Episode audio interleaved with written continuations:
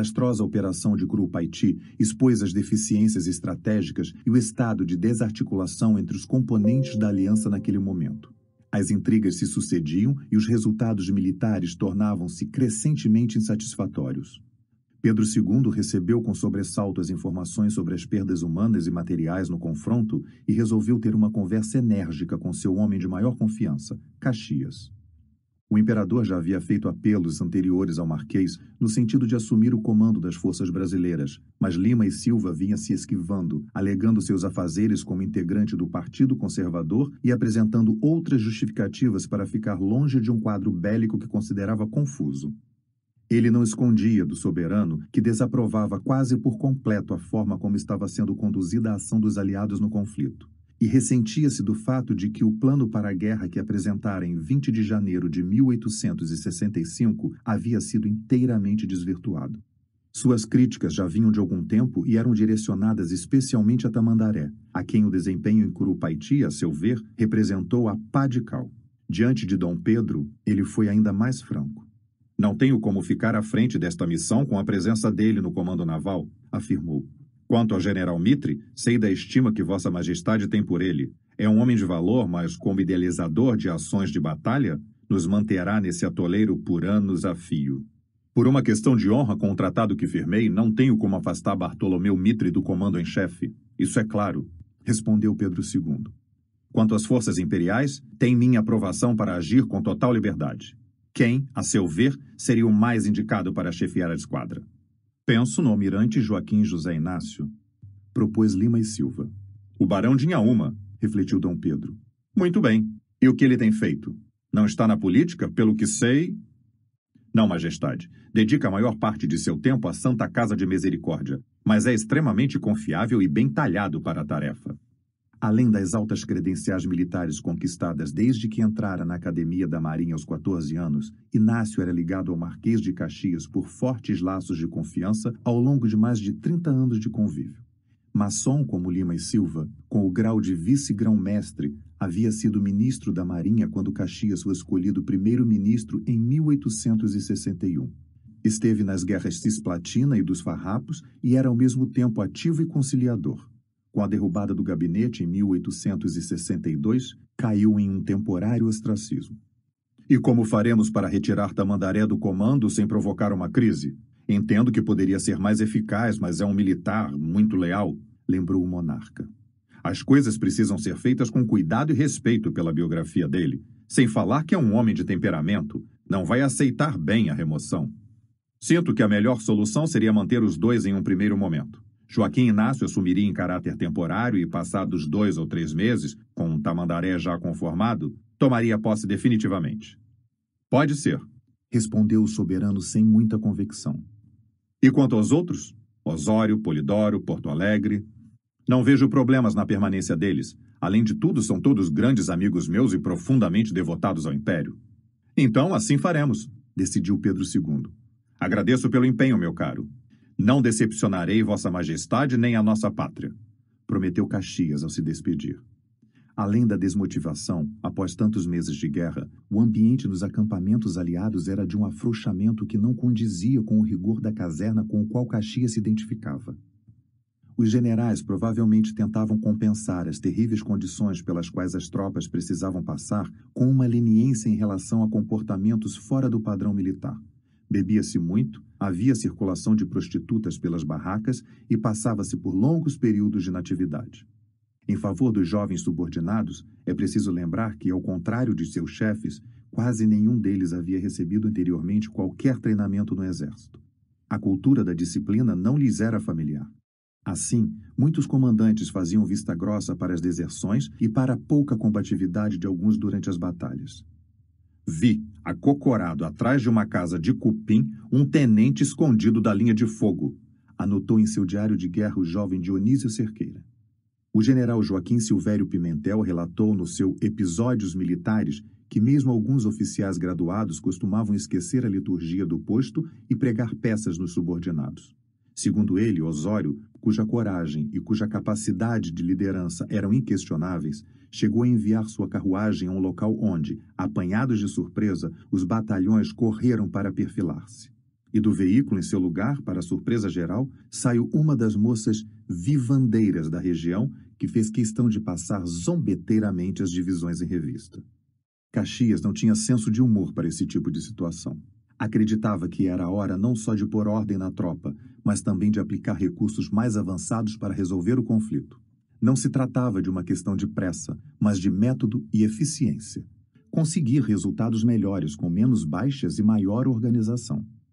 Em 10 de outubro se deu sua nomeação para o Comando Brasileiro. Lima e Silva tratou rapidamente dos preparativos de viagem, despediu-se da mulher, Ana Luísa, das filhas Luísa e Ana e embarcou para a região do Prata, sem saber se e quando estaria de volta ao Rio de Janeiro. No dia 17 de novembro chegou a Itapiru e no dia seguinte assumiu o posto de comandante em chefe das forças brasileiras. Um dos primeiros desafios que encontrou na região do conflito não foi de ordem militar, mas de saúde. Além dos desfalques provocados pelo alto número de feridos, uma epidemia de cólera morbo, iniciada em Corrientes, começava a assolar todas as frentes de batalha. A doença é causada pelo vibrião colérico, Vibrio cholera, uma bactéria em forma de vírgula que se multiplica rapidamente no intestino humano, produzindo uma potente toxina que provoca diarreias intensas. Sua transmissão ocorre diretamente dos dejetos fecais de doentes por ingestão oral, principalmente de água contaminada. Como os soldados se movimentavam quase todo o tempo em terrenos alagados e os próprios acampamentos eram insalubres, a disseminação da doença era rápida e muitas vezes letal.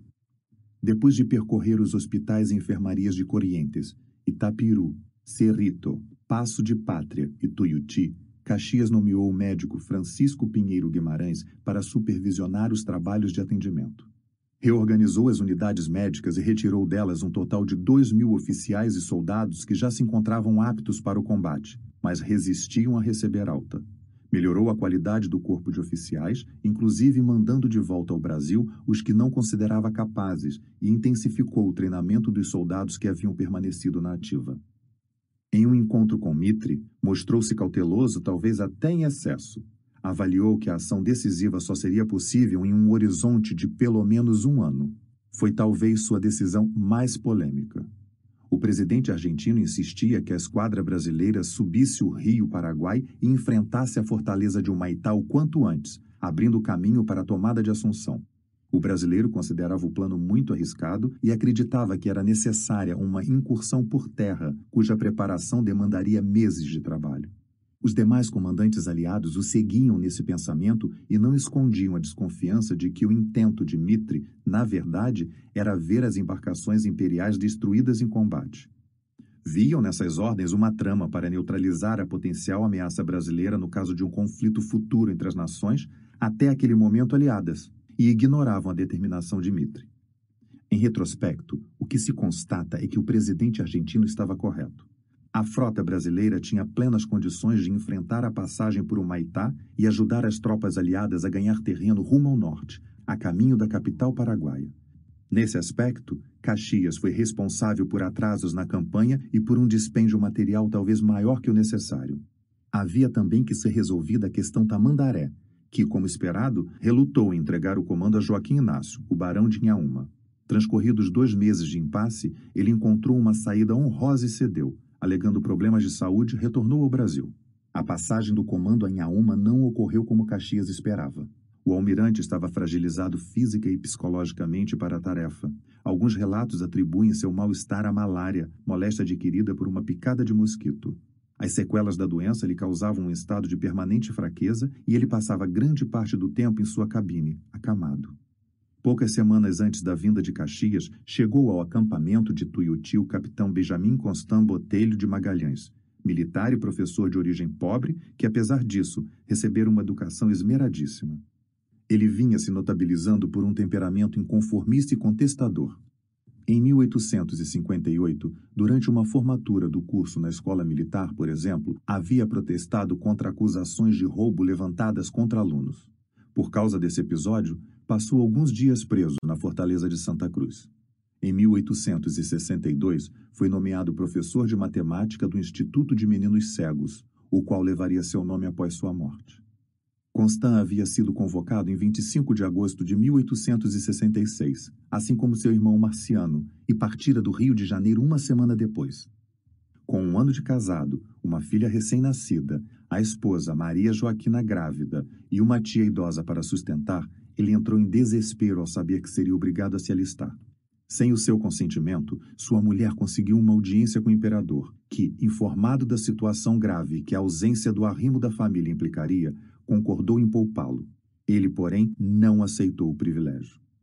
Depois de deixar o irmão em Montevidéu, a cargo de uma tarefa administrativa, seguiu para a Argentina, passando por Corrientes e fixou-se em Tuiuti, no território paraguaio, onde iniciou a construção de uma série de trincheiras.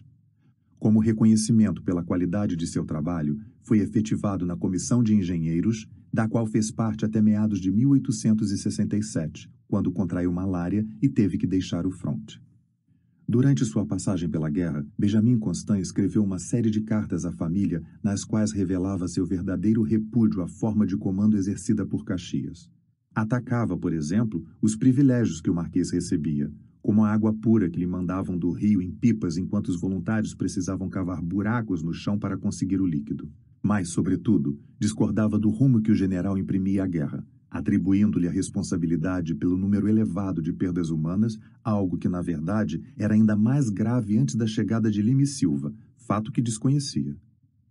A posição elevada que tem o Marquês e o prestígio imenso de que está rodeado seu nome são mais do que um fenômeno inexplicável, incompreensível. É uma verdadeira aberração de todas as leis sociais, anotou. O historiador Tiago Gomes de Araújo, que analisou em profundidade essa correspondência de Constant, concluiu que, entre outros elementos, a ojeriza que Constant alimentou contra Caxias originou-se da diferente concepção que aqueles dois profissionais do Exército tinham sobre a vida militar. Constant apregoava a importância do soldado cidadão, pela qual se negava a noção de obediência passiva, fundamento da disciplina e da hierarquia nas organizações militares. Caxias, ao contrário, simbolizava o oficial disciplinado e disciplinador. Em 31 de maio de 1867, chegaram ao acampamento de Tuiuti os aeronautas norte-americanos Ezra e James Allen, que traziam consigo dois balões adquiridos em Nova York ao custo de 10 mil dólares. Os engenhos, operados a hidrogênio, seriam utilizados para observações do campo inimigo, com os objetivos de avaliar a dimensão das tropas a serem enfrentadas e de traçar mapas detalhados da região. Ao se darem conta do uso dos equipamentos pelos aliados, os paraguaios passaram a acender fogueiras para, com a fumaça, dificultar a visibilidade dos espiões. A imprensa guarani também divulgou a utilização do recurso pelos brasileiros e o periódico satírico El Sentinela publicou uma charge em que os soldados lopistas, ao serem vigiados pelos ocupantes dos balões, davam-lhes as costas e baixavam-lhes as calças. O El Sentinela, assim como o Cabichuí e o Cacique Lambaré, era profusamente distribuído entre as tropas paraguaias, cumprindo um papel de zombar do inimigo e fortalecer o moral dos soldados. O Cabichuí era editado pelo padre Fidel Maís e publicado pela Imprenta del Ejército em precárias oficinas instaladas junto aos quartéis generais de Solano Lopes em Passo Pucu e São Fernando. O Cacique Lambaré, redigido em Guarani e rodado em papel de Caraguatá, Ananai Silvestre, era destinado ao interior do país. No impresso, soldados brasileiros mostrados em caricaturas como animais deram uma visão nova da representação da guerra. Pedro II era sempre tratado como El Gran Macaco. Durante o governo Mitre, que permitia ampla liberdade de imprensa em um clima de reunificação nacional, havia pelo menos dois jornais ilustrados sendo publicados em Buenos Aires. Eram El Mosquito, 1862 a 86, e El Correio del Domingo, 1864 a 67. O primeiro se definia como periódico satírico, burlesco. Já El Correio não seguia a mesma linha jocosa de seus congêneres. O Brasil contava com iniciativas correlatas. Mesmo tendo apenas oito páginas, quatro de texto e quatro de ilustrações, a Semana Ilustrada de Henrique Fluss exerceu papel decisivo em relação à Guerra do Paraguai. Assim que o conflito teve início, publicou imagens instigando ao alistamento voluntário. Uma delas, de grande impacto, baseada na matriarca romana Cornélia, mostrava Rosa da Fonseca, mãe do futuro Marechal Deodoro e de outros sete militares, dando a bênção ao filho mais jovem, de partida para o teatro da guerra. O historiador Herman Lima observou que seria possível fazer uma reconstituição da Guerra do Paraguai, seguindo-se a cobertura feita pela Semana Ilustrada, com mapas de reconstituição dos locais das batalhas, caricaturas e croquis de correspondentes de guerra capacitados, como Antônio Luiz van Honholtz, depois Barão de Tefé, Alfredo Descranholi Tunai e Joaquim José Inácio. Na semana, Solano Lopes ora era retratado na figura de um abutre, segurando nas garras dois sacos de ouro, aterrorizado pela imagem da morte que lhe grita: Basta de lenda Paraguai. Ora, aparecia espavorido, diante do espectro do fim da guerra, também retratada pela imagem da morte que impunha a espada da justiça e lhe aponta o exílio. Caxias não estava isento das charges dos periódicos ilustrados como A Vida Fluminense. 1868 a 75.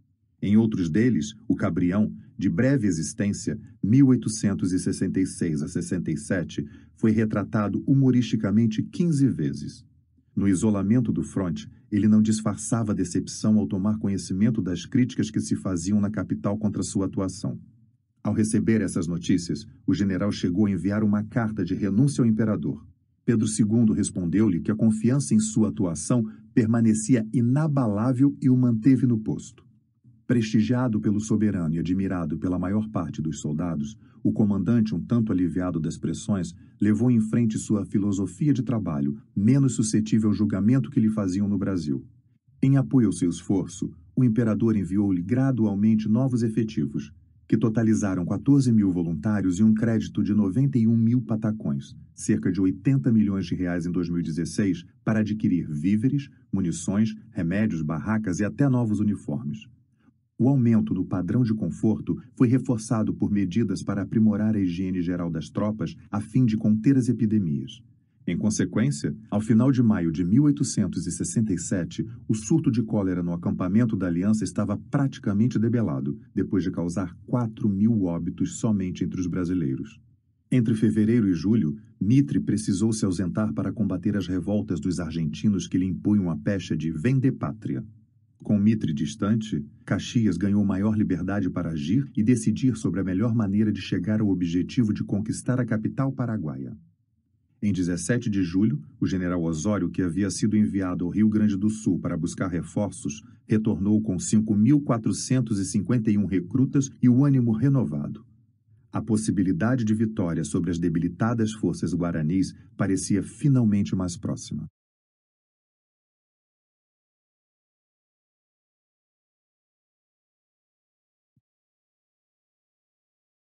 Trinta e três.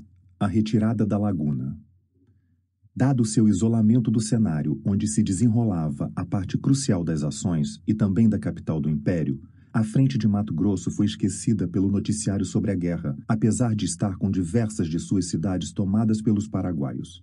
Nem por isso deixou de ser território de uma das mais penosas empreitadas que os brasileiros enfrentaram ao longo do conflito.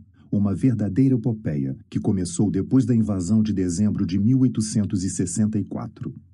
Em 25 de janeiro de 1865, o presidente do Estado de São Paulo, conselheiro João Crispiniano Soares, decretou a formação do 7 Batalhão dos Voluntários da Pátria para liberar o Centro-Oeste.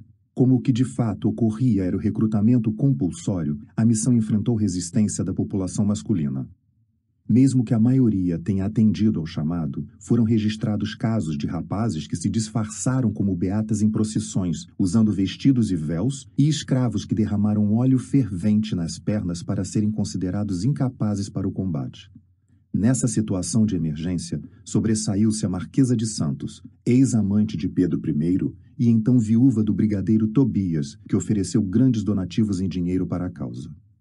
Em 1 de abril de 1865, na presença do imperador Pedro II e ao som de uma banda que tocava trechos de La Traviata, o vapor Santa Maria zarpou do Rio de Janeiro, levando o militar escolhido para chefiar a operação, Coronel Manuel Pedro Drago, e um grupo de jovens oficiais. A bordo estava o engenheiro Afonso Maria Descranholi Tunai, de 22 anos, futuro visconde de Tunai e um dos mais argutos cronistas do conflito.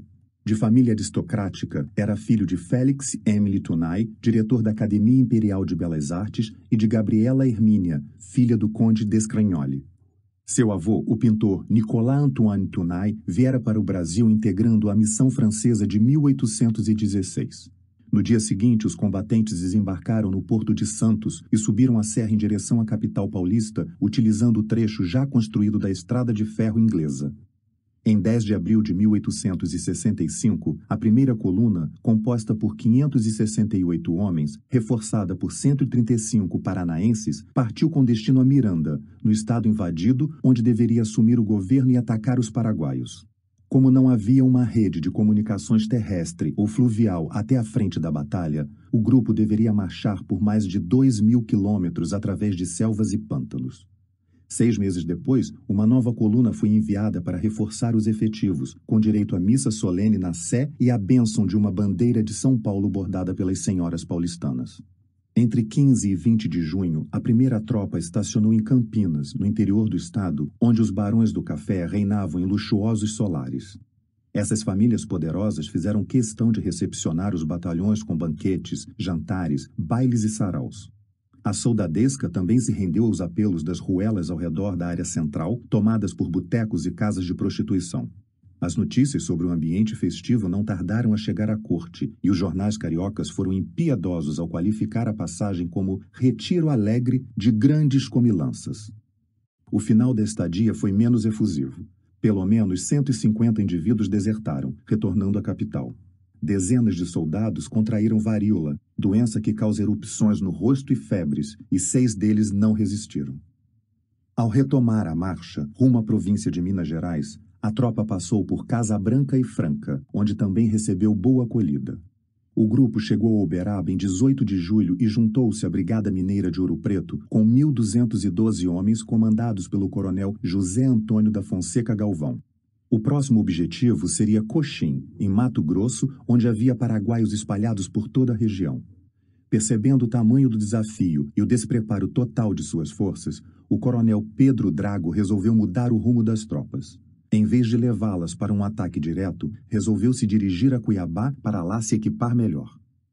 O alto comando no Rio de Janeiro discordou de suas recomendações e, aferrando-se ao plano original, ordenou a marcha para Miranda, transferindo o comando da tropa ao coronel Galvão. Seguindo por uma vasta região de cerrado do Brasil Central, as tropas chegaram a Coxim em 20 de dezembro de 1865. Na localidade, devido às chuvas intensas, a tropa empacou mais uma vez, passando por mais seis meses de espera, aguardando reforços que não chegavam, ilhada por inundações. Vendo suas provisões escassearem perigosamente, enquanto aumentava o surto de doenças típicas da região, o coronel Galvão resolveu seguir para Miranda, ao encontro dos paraguaios, conforme o previsto no plano original. Para isso, foi necessário enfrentar 396 quilômetros de pântanos pestilentos na chamada Coricha da Madre de Deus, onde os soldados, por vezes, passavam o dia todo com água fétida até a cintura. O voluntário Alfredo Descranholi Tunay registraria mais tarde. A marcha prosseguia numa lentidão exasperante. À noite, os soldados ficavam expostos a um frio enregelante e pela manhã eram tostados pelo sol, agravado pela ausência de árvores frondosas. O espelho d'água escondia os sumidouros e quem neles caísse ia para o fundo direto, carregado de bagagens. Havia ainda os animais peçonhentos, onças, jacarés e as grandes serpentes. Mas o pior de tudo eram os vírus e as bactérias mortais, que encontraram nos soldados esgotados e enfraquecidos as suas melhores vítimas. Finalmente, em 17 de setembro de 1866, três meses após ter saído de Coxim, a força chegou à cidade de Miranda, encontrando-a destruída e completamente saqueada. Àquela altura, a coluna já perdera mais de um terço de seu efetivo e nem sequer entrar em combate. Ali, em 113 dias de permanência, mais 400 homens pereceram vitimados pelo beriberi, doença causada pela falta de vitamina B1, que se caracteriza por fraqueza muscular, alterações nervosas, cerebrais e cardíacas. De igual porte foram também as baixas sofridas pelo elemento civil que acompanhava a expedição, em geral familiares dos soldados que lhes preparavam a comida, pois o exército só se responsabilizava pelo alimento in natura, sem falar de prostitutas e comerciantes. Havia, portanto, uma legião de homens, mulheres e crianças que, por motivos nobres ou não, na maior desorganização, compartilhava as mesmas agruras dos soldados, criando graves problemas para o moral da tropa, o abastecimento e a condução das operações militares. Como Miranda estava situado num baixio e, portanto, também sujeita a alagamentos e doenças, como a varíola, a cólera, o tifo e o beriberi, novas vítimas tombaram, entre as quais o comandante Galvão. Em 1 de janeiro de 1867, o coronel Carlos de Moraes Camisão, de 47 anos, assumiu o comando da coluna, então reduzida a 1.680 homens, divididos em duas brigadas de três corpos cada. No dia 11, conduziu a tropa rumo à colônia militar de Miranda na direção sul, passando por Nioac, vilarejo a meio caminho de seu destino final. Foram semanas de alívio em que os soldados percorreram 210 quilômetros por uma região arborizada, de clima ameno e terreno estável, com água pura para saciar a sede. O tenente Alfredo Tunay anotou, extasiado, suas impressões sobre o lugar. O panorama que então subitamente se desdobra é realmente grandioso. Aos pés do espectador, vasta campina a que embelezam magníficos acidentes. Além, as grandes orlas da mata que acompanham as sinuosidades das belas águas de Aquidauana. Tão brilhante, tão suave a luz que a toda aquela paisagem cobre que involuntariamente vem a imaginação emprestar a sua magia a esse irresistível conjunto dos encantos da terra e do céu. Apertadas entre altas ribanceiras, cobertas de taquaraçus, correm as águas frescas do Nioaque sobre um leito quase contínuo, de grés vermelho disposto em grandes lajes. Mas a quem, sabe o artista, não acharia farta messe nesses campos admiráveis? Entre Miranda e Nioaque, durante a passagem pela tribo Choronó ou Guaná da nação Xané, o jovem Tunai namorou-se da índia Antônia, de 16 anos. O pai da moça permitiu o relacionamento desde que o tenente doasse à aldeia um saco de feijão, outro de milho, dois alqueires de arroz, uma vaca para corte e um boi de montaria, conforme o próprio Tunai relataria mais tarde. Enquanto a tropa ficou estacionada na região, os jovens mantiveram encontros apaixonados e trocaram promessas de uma vida juntos. Quando sua companhia levantou acampamento, porém, Tunai soube que Antônia não seria autorizada a deixar a tribo e seguir com ele. Desesperado, cavalgou até o território Choronó para se despedir da amada. Depois de retornar, em galope acelerado, ao batalhão, que já havia retomado a marcha, deixou para trás qualquer esperança de reencontrar a moça. Os idílios amorosos e as belezas naturais apreciadas pelas trilhas do Planalto não garantiram uma jornada sem percalços. Os enfermos eram transportados em redes levadas por soldados ou em cangalhas puxadas por animais. Ao atingirem a colônia militar de Miranda, no dia 4 de março, estavam todos esgotados e famintos. Mas haviam cumprido a missão que lhes fora dada, contra todas as dificuldades, superando profundas privações. Uma vez acomodada a tropa, instalou-se entre os soldados um ambiente quase tão festivo quanto verificado no começo da empresa em Campinas. Pela reputação de segurança e maior salubridade do posto, começaram a afluir ao local moradores e comerciantes, antes dispersos pela região, assim como mato-grossenses refugiados nas matas após terem sido ameaçados pelos invasores de ser convocados a juntar-se às fileiras lopistas para lutar contra seus compatriotas. Carretas traziam guloseimas como doces em compota, bolos e queijos, além de utensílios de cozinha, tecidos, sabonetes e colônias que despertavam os desejos de consumo das mulheres dos soldados. Os voluntários de Minas Gerais executavam em seus instrumentos sinfonias e cançonetas, que representavam uma novidade naquela vizinhança e um lenitivo ao espírito dos combatentes. Algumas semanas depois, o coronel Camisão anunciou à comissão de sete engenheiros militares uma intenção surpreendente estava disposto a invadir e atacar o território paraguaio. Lembrou que estavam a 12 quilômetros do rio Apa, que demarcava a fronteira original, às margens do qual ficava o vilarejo paraguaio de Bela Vista, cuja fortificação estava em poder das forças guaranis. Acreditava ser possível uma ação bem-sucedida que os permitisse avançar até Concepción, cidade próspera, banhada pelo rio Paraguai, a 400 quilômetros dali. A insistência do coronel se devia em grande parte a uma dolorosa questão pessoal. Ele fazia parte do contingente que abandonara Corumbá quando as tropas de Vicente Barrios invadiram Mato Grosso em dezembro de 1864. Seu nome costumava ser citado em quadrinhas e canções junto ao do coronel Carlos Augusto de Oliveira, cuja covardia havia selado o infortúnio da população local. Para ele, mesmo a um custo alto, o feito heróico de tomar Concepción poderia lhe trazer a necessária reabilitação.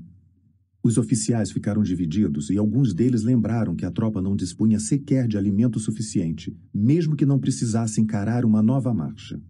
Camisão argumentou que havia uma junta de bois a caminho para abastecer os soldados e garantiu que abaixo de Bela Vista encontrava-se a fazenda Laguna, onde havia um rebanho pertencente a Francisco Solano Lopes que poderia abastecer os pelotões e frisou que dispunha de uma vantagem relevante. Nascido na vila de Pinimi, em Minas Gerais, conhecia toda a área que se estende das margens do Paraná às bordas do Paraguai, o que fazia dele um exímio conhecedor da região. O coronel acrescentou ainda ter sido informado que, naquele momento, era generalizado o desânimo entre os paraguaios sobre um desfecho favorável para o seu lado na guerra. O conselho improvisado decidiu confiar no julgamento e aceitou o desafio.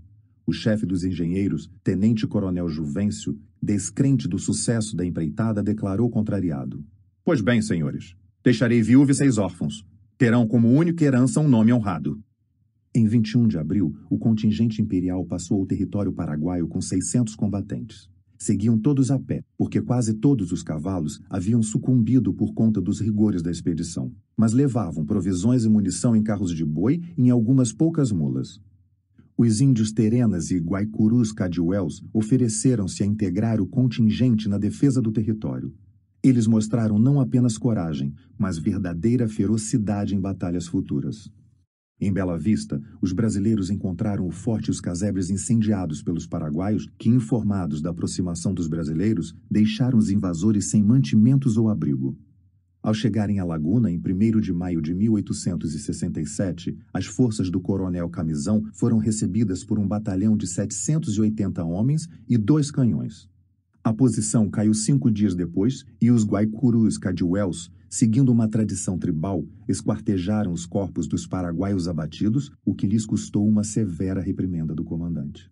Mas aquela seria uma autêntica vitória de Pirro, no dia 8, sob o fogo renovado dos lopistas e sem víveres para seu sustento, a tropa esgotada começou a recuar em um episódio que entrou para a história como a retirada da laguna. As tempestades que castigaram a tropa em campo aberto encharcaram os terrenos e avolumaram os rios a serem atravessados. Neles, atolaram carroças e canhões que foram conduzidos com grande dificuldade para outra margem. A travessia do rio Apa teve que ser feita por meio de uma pinguela improvisada pela qual passaram, um a um, soldados, mulheres, animais e peças de artilharia.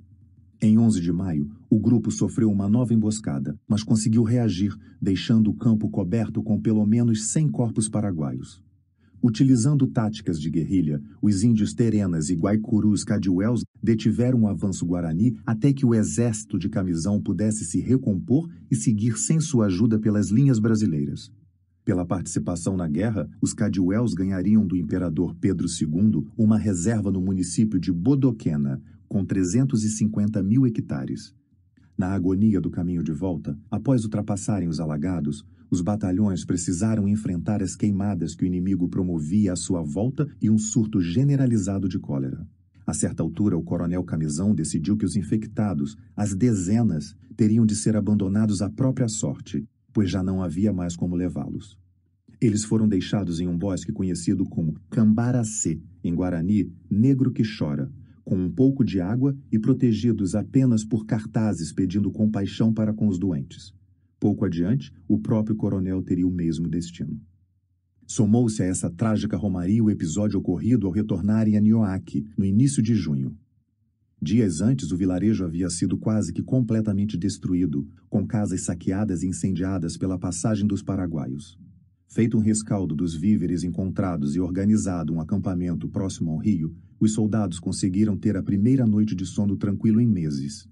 No dia seguinte, porém, em uma missão de reconhecimento no interior da igreja matriz da cidade, única construção que restou sem grandes danos, um soldado acendeu um isqueiro e a fagulha da chama ateou fogo a diversos rastilhos de pólvora deixados pelo inimigo.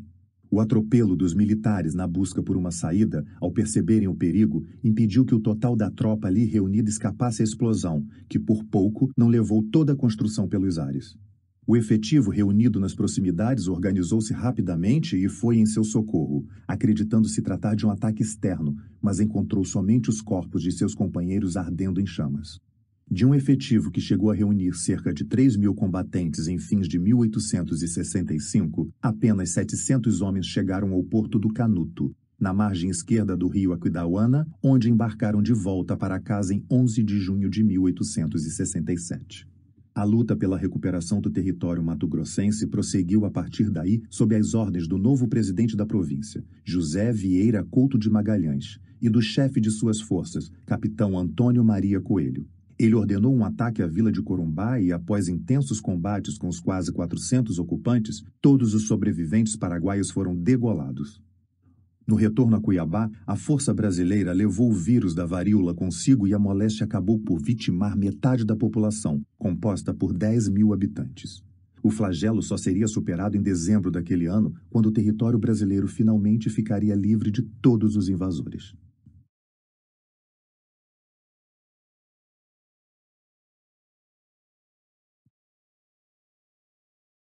34. A morte do herói e a segunda Tuiuti. Como uma névoa que subia se espalhava gradualmente pelo continente, a epidemia de cólera deslocou-se dos acampamentos aliados e atingiu as fileiras paraguaias em maio de 1867. Somente nas proximidades de Curuzu, a moléstia matou 2.400 dos 4.000 infectados, entre eles 87 oficiais de Solano Lopes. O próprio Mariscal ficou doente no período e, sem compreender plenamente a gravidade da situação, convenceu-se de que estava sendo envenenado por subordinados. Essa ideia o levou a confiar a última palavra sobre os cuidados com sua saúde a Elisa Lind. Cabia a ela, inclusive, cuidar para que a água utilizada em família fosse sempre fervida sob suas vistas. A primeira-dama não oficial era movida por uma dupla preocupação. Além do temor da viuvez, ela tinha certeza de que a morte do mariscal poria fim à guerra, com derrota paraguaia e deflagraria uma perseguição da qual ela seria um dos alvos, talvez o principal. A sobrevivência de Lopes era a sua sobrevivência, assim como de seu patrimônio. Nos anos anteriores e principalmente ao longo do conflito, Elisa havia se tornado dona da maior fortuna do país. Por doação do companheiro, recebeu em 17 de agosto de 1865 extensões de terra no estado do Mato Grosso e no Paraguai, às margens do rio Pilcomayo, que somadas perfaziam uma área superior à extensão da Holanda. Na capital Assunção e arredores, o presidente havia transferido 32 propriedades para o nome dela. Além de todas as joias que havia trazido da Europa, ganhara muitas mais do companheiro, sem contar que, dizia-se a boca pequena, outras tantas doadas pelas famílias assuncenas para o esforço da guerra teriam ido parar em seus cofres pessoais. Contudo, se Elisa estivesse interessada somente em uma vida de luxo, não teria ido para o fronte quando poderia ter permanecido em seu endereço da capital, vivendo em abundância com suas crianças, empregados e amigos próximos. No quartel-general, onde se instalou para cuidar de Lopes, Elisa aplicou os conhecimentos de enfermagem obtidos na Argélia, cuidando também de alguns soldados feridos e infectados. O ar mantinha-se constantemente impregnado da fumaça das fumigações de folhas de louro e capim que acreditava-se seriam capazes de debelar a enfermidade. A providência salvadora, no entanto, parece ter sido as talhadas de melancia que Elisa ministrou ao doente, Logo que soube pelo coronel Paulino Além da melhor entre os enfermos que haviam ingerido esse tipo de alimento rico em líquidos. Após a recuperação de Lopes, chegara o momento de eliminar os desafetos e garantir um futuro sólido. Inspirado por Elisa, segundo alguns relatos, ele cuidou de enviar para o 40 Batalhão Especial os membros da elite paraguaia que haviam desprezado sua amada ou que lhe faziam oposição. O batalhão já se tornara famoso pelas missões suicidas de alto risco e de fracasso praticamente garantido. Três vezes aniquilado e três vezes reconstituído, no dizer do major prussiano Max von Versen, observador independente junto às tropas paraguaias. Formas sutis de eliminar opositores pessoais ou políticos em breve seriam substituídas por perseguições mais diretas e penas capitais em massa. Tais represálias não ajudaram muito a melhorar a imagem de Elisa Lynch. Segundo seus detratores, a irlandesa contribuiu para levar a guerra a extremos desnecessários, em parte por inculcar em Solano Lopes a ideia de que ele era o maior soldado de seu tempo, destinado a retirar o Paraguai da obscuridade e tornar o país uma potência dominante na América do Sul. O boticário-geral do Exército do Paraguai, George Frederick Masterman, que conviveu com o casal, anotou talvez com exagero em seu livro Madame Lynch and Friend. Essa senhora ocupava, por fim, o mais proeminente lugar nos assuntos do Paraguai e, eu acredito, seus satânicos conselhos e uma ambição sem fronteiras foram as principais causas da terrível guerra que despovoou o país. Doroteia Duprá de Lacer, senhora da sociedade que mantinha a escola de moças em Assunção, também traçou em suas memórias um retrato nada agradável de Elise Solano, que qualificou como víbora, acrescentando que a crueldade dos pais era transmitida aos filhos. Pantito Lopes, com efeito, mandou surrar desapiedadamente mulheres oficiais e até os pequenos se divertiam em ver sovar os outros. Em seu testemunho, ela menciona que, nos cenários da guerra, as mulheres também eram frequentemente vítimas de castigos no cepo e na chibata. Além da doença que o atormentou por semanas e da influência da amante, outros acontecimentos serviram para endurecer ainda mais o espírito do mariscal no início daquele ano de 1867. Adelina Constança, sua filha com Juanita Pessoa, foi vítima da varíola aos 16 anos, Somada a essa perda, ocorreu na mesma época a morte do general José Eduviges Dias, que representaria uma baixa militar capaz de afetar profundamente o destino de suas tropas. Durante o período de semitrégua que se seguiu ao combate de Curupaiti, o general Dias costumava organizar expedições periódicas para observar as manobras realizadas pelos navios brasileiros no Rio Paraguai. Em uma delas, no dia 26 de janeiro de 1867, ele seguia com mais quatro auxiliares em uma canoa quando uma bomba disparada de uma das embarcações caiu a alguns metros de onde o grupo se encontrava. Na explosão, o general foi arremessado à água e sua perna esquerda abriu-se em duas partes. Os oficiais que o acompanhavam ficaram feridos sem tanta gravidade e um deles, o sargento Coati, ainda conseguiu resgatá-lo e o carregou até sua cabana em Passo Pucu. Assim que foi informado do ocorrido com seu melhor comandante, Solano Lopes enviou o médico inglês Frederick Skinner para atendê-lo. Também por sua ordem, a perna amputada foi embalsamada e colocada em um ataúde especial junto à cama de Eduviges Dias. Desolado, o mariscal fazia visitas diárias ao general, que, apesar dos cuidados, expirou na tarde de 7 de fevereiro após receber os sacramentos das mãos do bispo Manuel Palácios. Com honras militares, seu caixão foi conduzido nos ombros de oficiais à capela de Humaitá, onde foi realizada uma missa de corpo presente. Em seguida, o vapor Olimpo levou seus restos mortais à Assunção, onde no dia 10 foram colocados em um coche fúnebre coberto de coroas de rosas e jasmins. Seguiu-se um cortejo acompanhado por uma multidão até a catedral para a missa solene.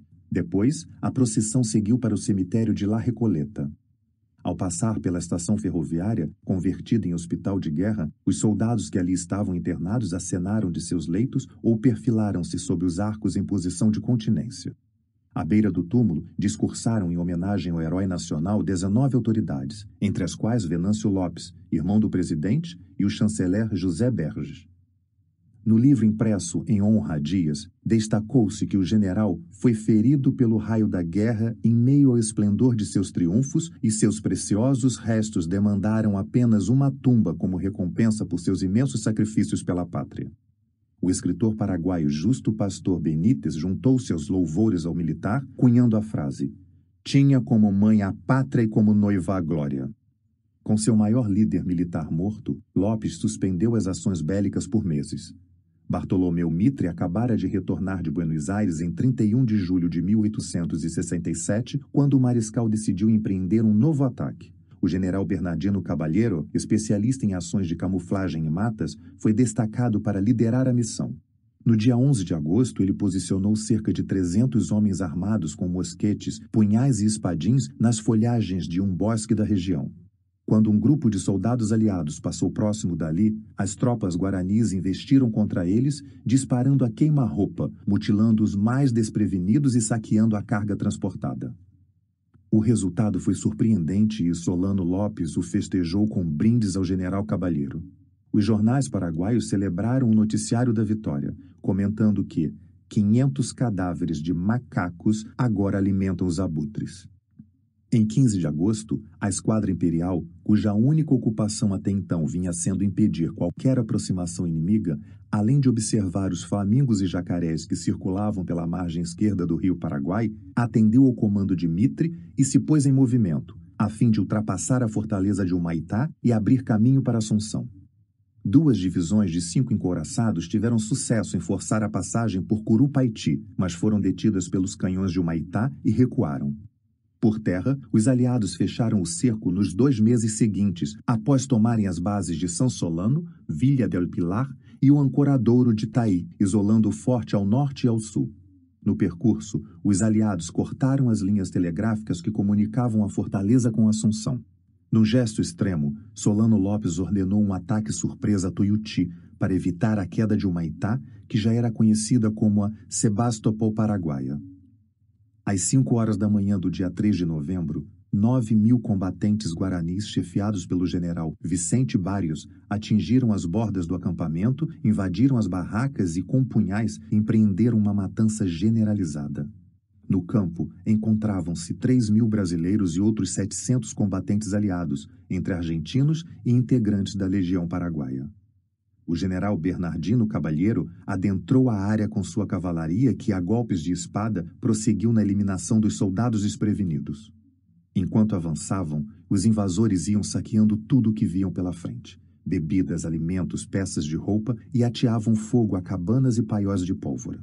O contra-ataque foi organizado por Marques de Souza, o barão de Porto Alegre, que reuniu o exército no centro do terreno e comandou a artilharia contra os paraguaios, revertendo a situação. Ao final da refrega, havia mais de 2 mil paraguaios, 260 brasileiros e 35 argentinos mortos. Naquele mesmo 3 de novembro, enquanto as divisões guaranis retornavam de Tuiuti, um frangalho humano que ainda atendia pelo nome de Frederico Carneiro de Campos exalava seu último suspiro na fortaleza de Humaitá. Aos 67 anos, dez dias antes de completar três anos de sua detenção, no incidente com o vapor Marquês de Olinda, sucumbiu a um rosário de torturas, fome e trabalhos forçados passados na base militar. Ainda no primeiro ano de cativeiro, pressentindo que não sobreviveria aos maus tratos, chegou a enviar um testemunho à sua mulher, Alta Ferreira França Carneiro de Campos. Em 3 de junho de 1867, pôde despachar uma carta endereçada à esposa, à filha Ana e à neta Dulce, na qual relatava os sofrimentos vividos como prisioneiro de guerra. A história registra que Alta enlouqueceu ao saber do destino do marido. Por decreto imperial, ela passaria a receber uma pensão de 120 mil réis mensais, mais meio soldo de coronel. No acampamento aliado, Caxias vivia uma nova crise por duvidar da própria capacidade de liderar as forças à vitória. Em longa carta ao imperador, datada de 18 de maio de 1867, ele já havia exposto suas dúvidas e, mais uma vez, pedia autorização para retornar ao Brasil. Ao final, declarava: Todas essas considerações e outras que ainda omito por deixá-las à ilustrada penetração de Vossa Majestade, fazem-me insistir na ideia da paz. A paz com Lopes, a paz, Imperial Majestade, é o único meio salvador que nos resta. Lopes é invencível, Lopes pode tudo, e sem a paz, Majestade, tudo estará perdido, e antes de presenciar esse cataclisma funesto, estando eu à frente dos exércitos imperiais, impetro a Vossa Majestade a especialíssima graça de outorgar-me minha demissão do honroso posto que me tem confiado. Pedro II manteve-se irredutível. A captura ou rendição de Lopes era a condição inegociável para se pôr um ponto final nas hostilidades. Era o que rezava o tratado e era o que deveria ser cumprido. Mas o Maitá resistia e, em meados de dezembro de 1867, chegou à fortaleza uma comissão chefiada por Saturnino Dias Bedóia, tesoureiro-geral e cunhado de Lopes, marido de Mônica Rafaela, para fazer a entrega solene de uma espada de bainha de ouro cravejada de diamantes com uma imagem de São Jorge, uma grinalda de ouro e um gorro triunfal com fios dourados que a população da capital havia mandado fazer em honra ao seu líder, ele supremo, como já era chamado. Solano demonstrou enorme satisfação com o presente. Mas quando os membros da comitiva imaginavam que estariam liberados para retornar à Assunção, o mariscal revelou sua intenção de retê-los por ali sem oferecer nenhuma explicação. De todos eles, Bedóia era o mais atemorizado pela situação em que se viu. E com razão, pois guardava um segredo que poderia custar sua própria vida e as dos que lhe eram mais próximos. Em janeiro de 1868, a epidemia de cólera já alcançava Buenos Aires. Muitos dos soldados que haviam sobrevivido à jornada de volta para casa levaram consigo a doença e a disseminaram pelo caminho. O próprio presidente em exercício, Marcos Paz, que havia perdido o filho na guerra um ano e meio antes, sucumbiu no dia 2 daquele mês. Notificados da morte do vice-presidente argentino, os comandantes aliados prepararam uma cerimônia fúnebre em sua homenagem. No dia 11, o acampamento de Tuiuti foi adornado com fitas negras e as bandeiras foram hasteadas a meio mastro. Uma missa foi celebrada com a presença de todos os soldados em formação trajando seus melhores uniformes. A cada meia hora, a artilharia fazia disparos, o que atraiu a atenção de espiões paraguaios infiltrados nas proximidades. Ao observarem a movimentação à distância, imaginaram que Bartolomeu Mitre havia morrido. Quando a informação chegou ao forte de Humaitá, Solano Lopes e seus comandantes festejaram, pensando que, sem o principal líder, os aliados tomariam um rumo desfavorável. Mitre não estava morto, mas sua participação realmente se aproximava do fim.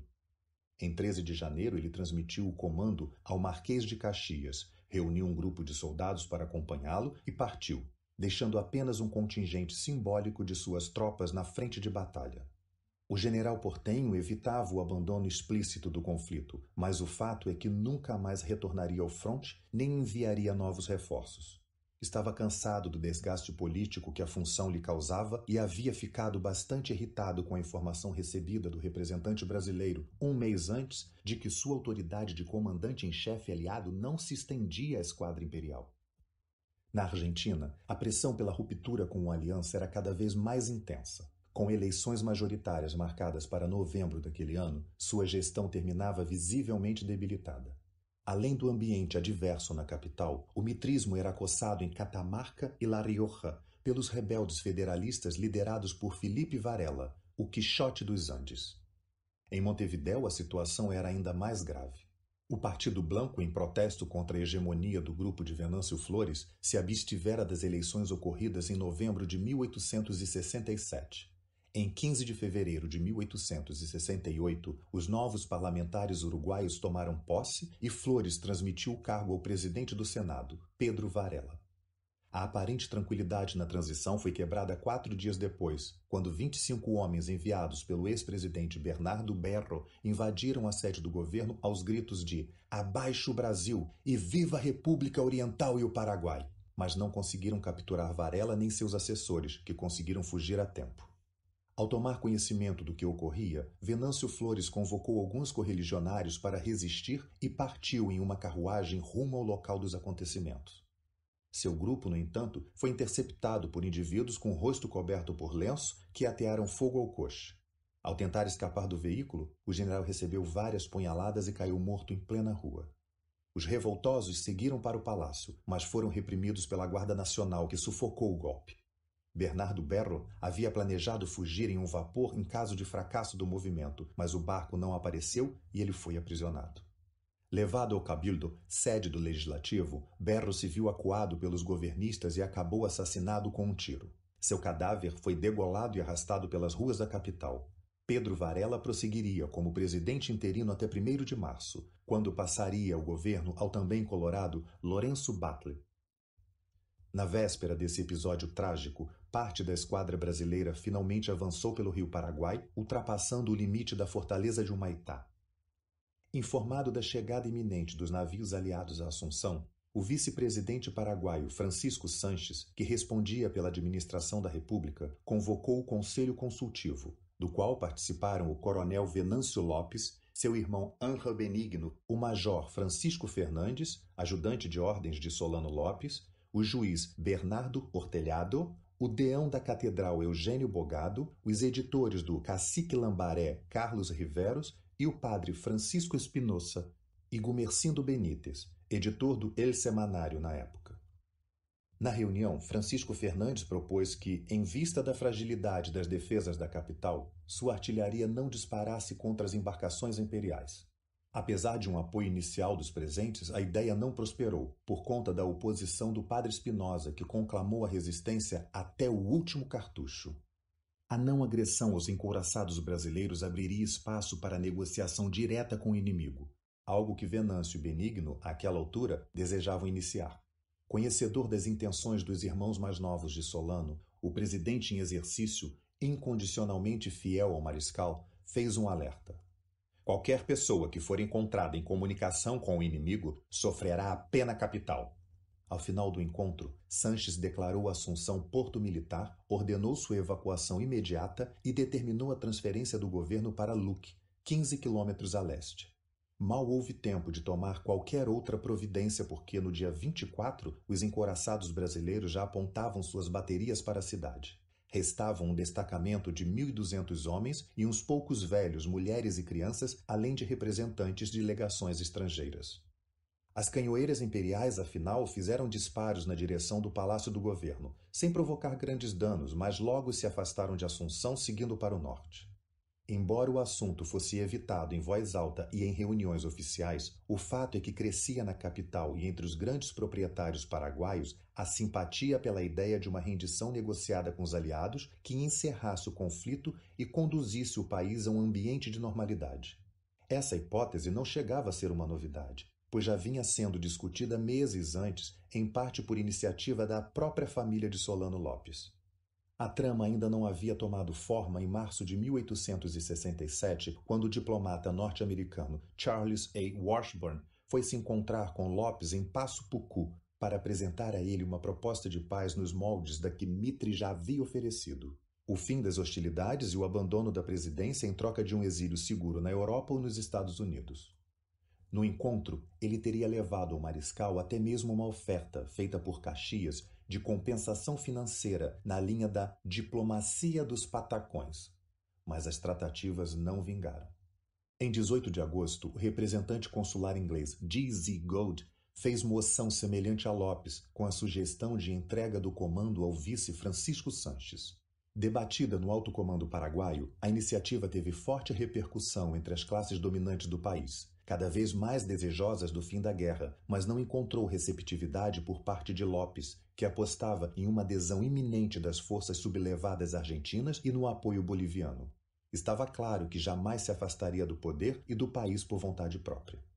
Um plano alternativo, por assim dizer, começou a ser traçado no final de setembro de 1867, na mansão da família, em um encontro organizado pelos irmãos Venâncio e Benigno Lopes e sua mãe, Juana Carrilho Lopes. A reunião contou com a presença de Saturnino Bedoya, o marido de Mônica Rafaela Lopes, José Berges, Charles Washburn e José Maria Leite Pereira, cônsul interino de Portugal, que já recebera recursos imperiais para fornecer roupas e medicamentos aos brasileiros detidos em Assunção. Para espanto dos presentes ao encontro, a matriarca Juana se dispôs a declarar serem verdadeiros os rumores que Solano não era filho legítimo do falecido Carlos Antônio Lopes, mas sim fruto de uma relação pré-matrimonial com seu riquíssimo padrasto, Lázaro Rojas. Juana sabia que a afirmação colocaria em jogo a ligação familiar do mariscal com o homem de quem ele herdara a presidência, facilitando uma justificativa para sua deposição. Os recursos para financiar a conspiração seriam fornecidos por Benigno e por Bedóia, tesoureiro-geral do Estado, que para tal desviaria valores dos cofres públicos. Os candidatos para a sucessão seriam aqueles mesmos, tendo como alternativo o chanceler José Berges. As intrigas de Assunção chegaram rapidamente aos ouvidos de Solano Lopes. Talvez já tivessem chegado quando tomou a decisão de reter a comitiva com Saturnino Bedóia no Forte de Humaitá. Afinal, naquele dezembro de 1867, ao fazer uma consulta ao novo cônsul francês Paul Cavalier de Couverville, sobre o apoio do amigo Napoleão III à sua gestão, Lopes recebeu em resposta uma carta que não apenas reiterava as amabilidades do imperador, como informava que tanto o embaixador Washburn quanto Benigno Lopes haviam comentado com ele a forte possibilidade de haver uma mudança no comando do país. Coube ao bispo Manuel Palácios a iniciativa de incutir novas desconfianças na mente de Lopes. O religioso levou ao mariscal a informação de que Bedói o havia procurado em sua casa de palha para falar de seus temores de que o revés militar, representado pela ultrapassagem dos encouraçados imperiais por Humaitá, motivasse um acontecimento muito grave em Assunção. A revelação da confidência de Bedóia fez com que Lopes determinasse sua detenção e o interrogatório pelo general Vicente Barrios e pelo próprio Palácios. O tesoureiro-geral, porém, admitiu apenas ter reproduzido ao bispo comentários ouvidos na capital e não foi punido nesse primeiro momento. A questão é que as maiores preocupações de Lopes eram as de curto prazo. Na noite de 2 de março de 1868, o mariscal colocou em execução um plano para tentar se apoderar da esquadra imperial remanescente nas águas próximas. Enviou oito canoas com duzentos homens armados de punhais e sabres para um ataque surpresa às embarcações. Apesar da chuva forte, os sentinelas brasileiros perceberam a presença dos atacantes, que foram quase todos mortos na ação sem causar estrago alguma à flotilha. Esse fracasso, somado à ruptura do bloqueio fluvial pela esquadra imperial, Rio Paraguai acima, e a investida inicial contra Assunção, fizeram com que no dia 3 de março ele decidisse se deslocar com a maior parte de seu grupo, cerca de 8 mil homens, para São Fernando, na direção norte, a 250 quilômetros da capital, às margens do rio Tebiquari. No dia 16, já plenamente instalado, Lopes começou a se voltar para o tema da conspiração ditou uma carta ao vice Francisco Sanches exigindo explicações sobre os rumores de contemporização com o inimigo e de constituição de um governo revolucionário em Assunção. Alertava ainda que não se deixasse influenciar por seus irmãos. Sanches respondeu imediatamente, assegurando-lhe sua plena fidelidade. Em seguida, Lopes convocou o irmão Benigno a se juntar a ele no acampamento militar e fez o mesmo com José Berges, o major Francisco Fernandes, Carlos Riveros e o juiz Bernardo Hortelhado. Benigno estava em Concepción com sua segunda família quando recebeu o chamado. Ao chegar a São Fernando, não encontrou o irmão, que estava fora cavalgando pelos arredores. Elisa o recebeu na casa que havia sido arranjada para o primeiro casal, com boa mobília e louças trazidas de Assunção. Ela mandou preparar um belo jantar para o cunhado e abriu uma garrafa de vinho. A refeição estava na metade no momento em que Solano surgiu na sala, acompanhado do general Bernardino Cabalheiro. Pancho, como estás, meu irmão? saudou o benigno, levantando-se para abraçá-lo. Solano Lopes não expressou grande satisfação e foi direto ao ponto. Nada bem com as notícias que me chegam, respondeu lacônico. Benigno, Anher Benigno, o que acontece em nossa terra? Que discussão é essa sobre não atacar os navios que ameaçam nossa capital? Senhor, não posso negar que as classes proprietárias estão colocando em questão a nossa capacidade de vencer a guerra. Na verdade, a derrota é algo dado como certo por todos, argumentou o caçula. O que pensa que está dizendo? reagiu Solano. Elisa observava a cena com preocupação. O que pensa que estamos fazendo aqui? Você está longe há muito tempo, só recebemos más notícias. E isso é motivo para montarem uma conjuração em família? rebateu o mariscal. Temos nos reunido sim, admitiu Benigno. Depois do cerco ao Maitá, vimos que era o momento de tomar alguma resolução para salvar nossas vidas e nossos interesses. Estamos em uma guerra, Benigno. Vamos vencê-la ou morreremos todos juntos. Não é o que se diz, insistiu o irmão. Em Assunção, o povo se tornou mar negro que los mismos negros mais brasileiro que os próprios brasileiros? A última frase atingiu em cheio o orgulho do mariscal. Com a face crispada e tomado pela ira, seu primeiro impulso foi o de mandar fuzilar o irmão naquele mesmo instante. Olhou para Cabalheiro e percebeu que qualquer decisão tomada no calor do momento teria de ser levada até o fim. Se recuasse depois, ficaria desmoralizado diante da tropa. Respirou fundo e voltou-se para Benigno. A partir deste momento ficarás em prisão domiciliar. Não poderás sair desta casa até que eu decida o que fazer a respeito de teu procedimento. Pancho, murmurou Benigno. Estamos em uma zona de batalha, interrompeu Solano, lacônico. Aqui não existem laços de parentesco. Doravante deverás se dirigir a mim como presidente, mariscal ou comandante. Nos dias seguintes foram chegando a São Fernando os demais convocados por Solano Lopes. Eles se juntaram a Saturnino Bedóia, que já se encontrava no local desde dezembro, para serem submetidos a uma série de interrogatórios e acariações. No início da segunda quinzena de julho, Lopes decidiu convocar uma reunião de seu Estado-Maior para deliberar sobre a questão política que se apresentava. Movimentos rebeldes não eram nada comuns no estilo de gestão autocrática praticada no Paraguai, e era até mesmo difícil imaginar que medidas tomar a respeito. Do encontro participaram seu secretário de confiança, os coronéis Silvestre Aveiro, que também havia trabalhado para Carlos Antônio Lopes, e Juan Crisóstomo Centurion, os generais Vicente Barrios, José Maria Bruguês e Francisco Isidoro Resquim, além do bispo Manuel Palácios. O mariscal pediu sugestões ao grupo e ouviu do religioso que o mais correto seria executar os envolvidos assim que fosse determinada a participação de cada um no complô. Sem parecer se dar conta de que a própria família do presidente estava implicada, Reskin recomendou o uso da tortura e lembrou que era um recurso previsto pela legislação em vigor. Solano decidiu então que as investigações deveriam ser conduzidas pelo presbítero Fidel Maís, assistido pelo padre Justo Roman. O general Francisco Isidoro Resquim ficou encarregado de arrancar as necessárias confissões. Além de designado para persuadir os interrogados a admitir sua culpa e se arrepender, Maís foi indicado para atuar como fiscal de sangue, acompanhante espiritual dos últimos momentos daqueles que eventualmente fossem condenados à morte. Os primeiros visados foram Saturnino Bedóia, José Berges e Benigno Lopes. Enquanto os dois primeiros foram deixados ao relento, o último, irmão caçula do mariscal, foi removido para uma cabana. Berges e Benigno foram acariados e expuseram os fatos transcorridos na reunião de Assunção mais de um ano antes, insistindo que seu intento era apenas o de pôr fim à guerra. Ainda que tenha ficado em isolamento, Benigno conseguiu manter Francisco Fernandes fiel à sua causa. O ajudante de ordens de Solano passou a visitá-lo quase todas as noites e teria recebido do caçula dos Lopes a oferta de uma grande soma para matar o mariscal. Interrogado sem tortura, o corneteiro que montava a guarda na cabana contou ter ouvido nas conversas entre os dois que o atentado se consumaria na saída de uma missa na capela do campo.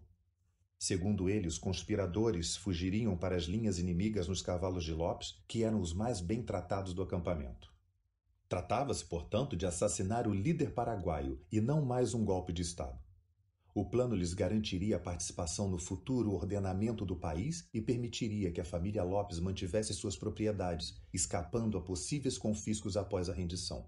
Verdadeira ou não, a revelação acabava com qualquer chance de Benigno ser poupado da pena capital. Mas, mesmo tendo passado algumas vezes pelo CEP Uruguaiana, ele não confirmou a versão do corneteiro nem implicou sua mãe ou suas irmãs.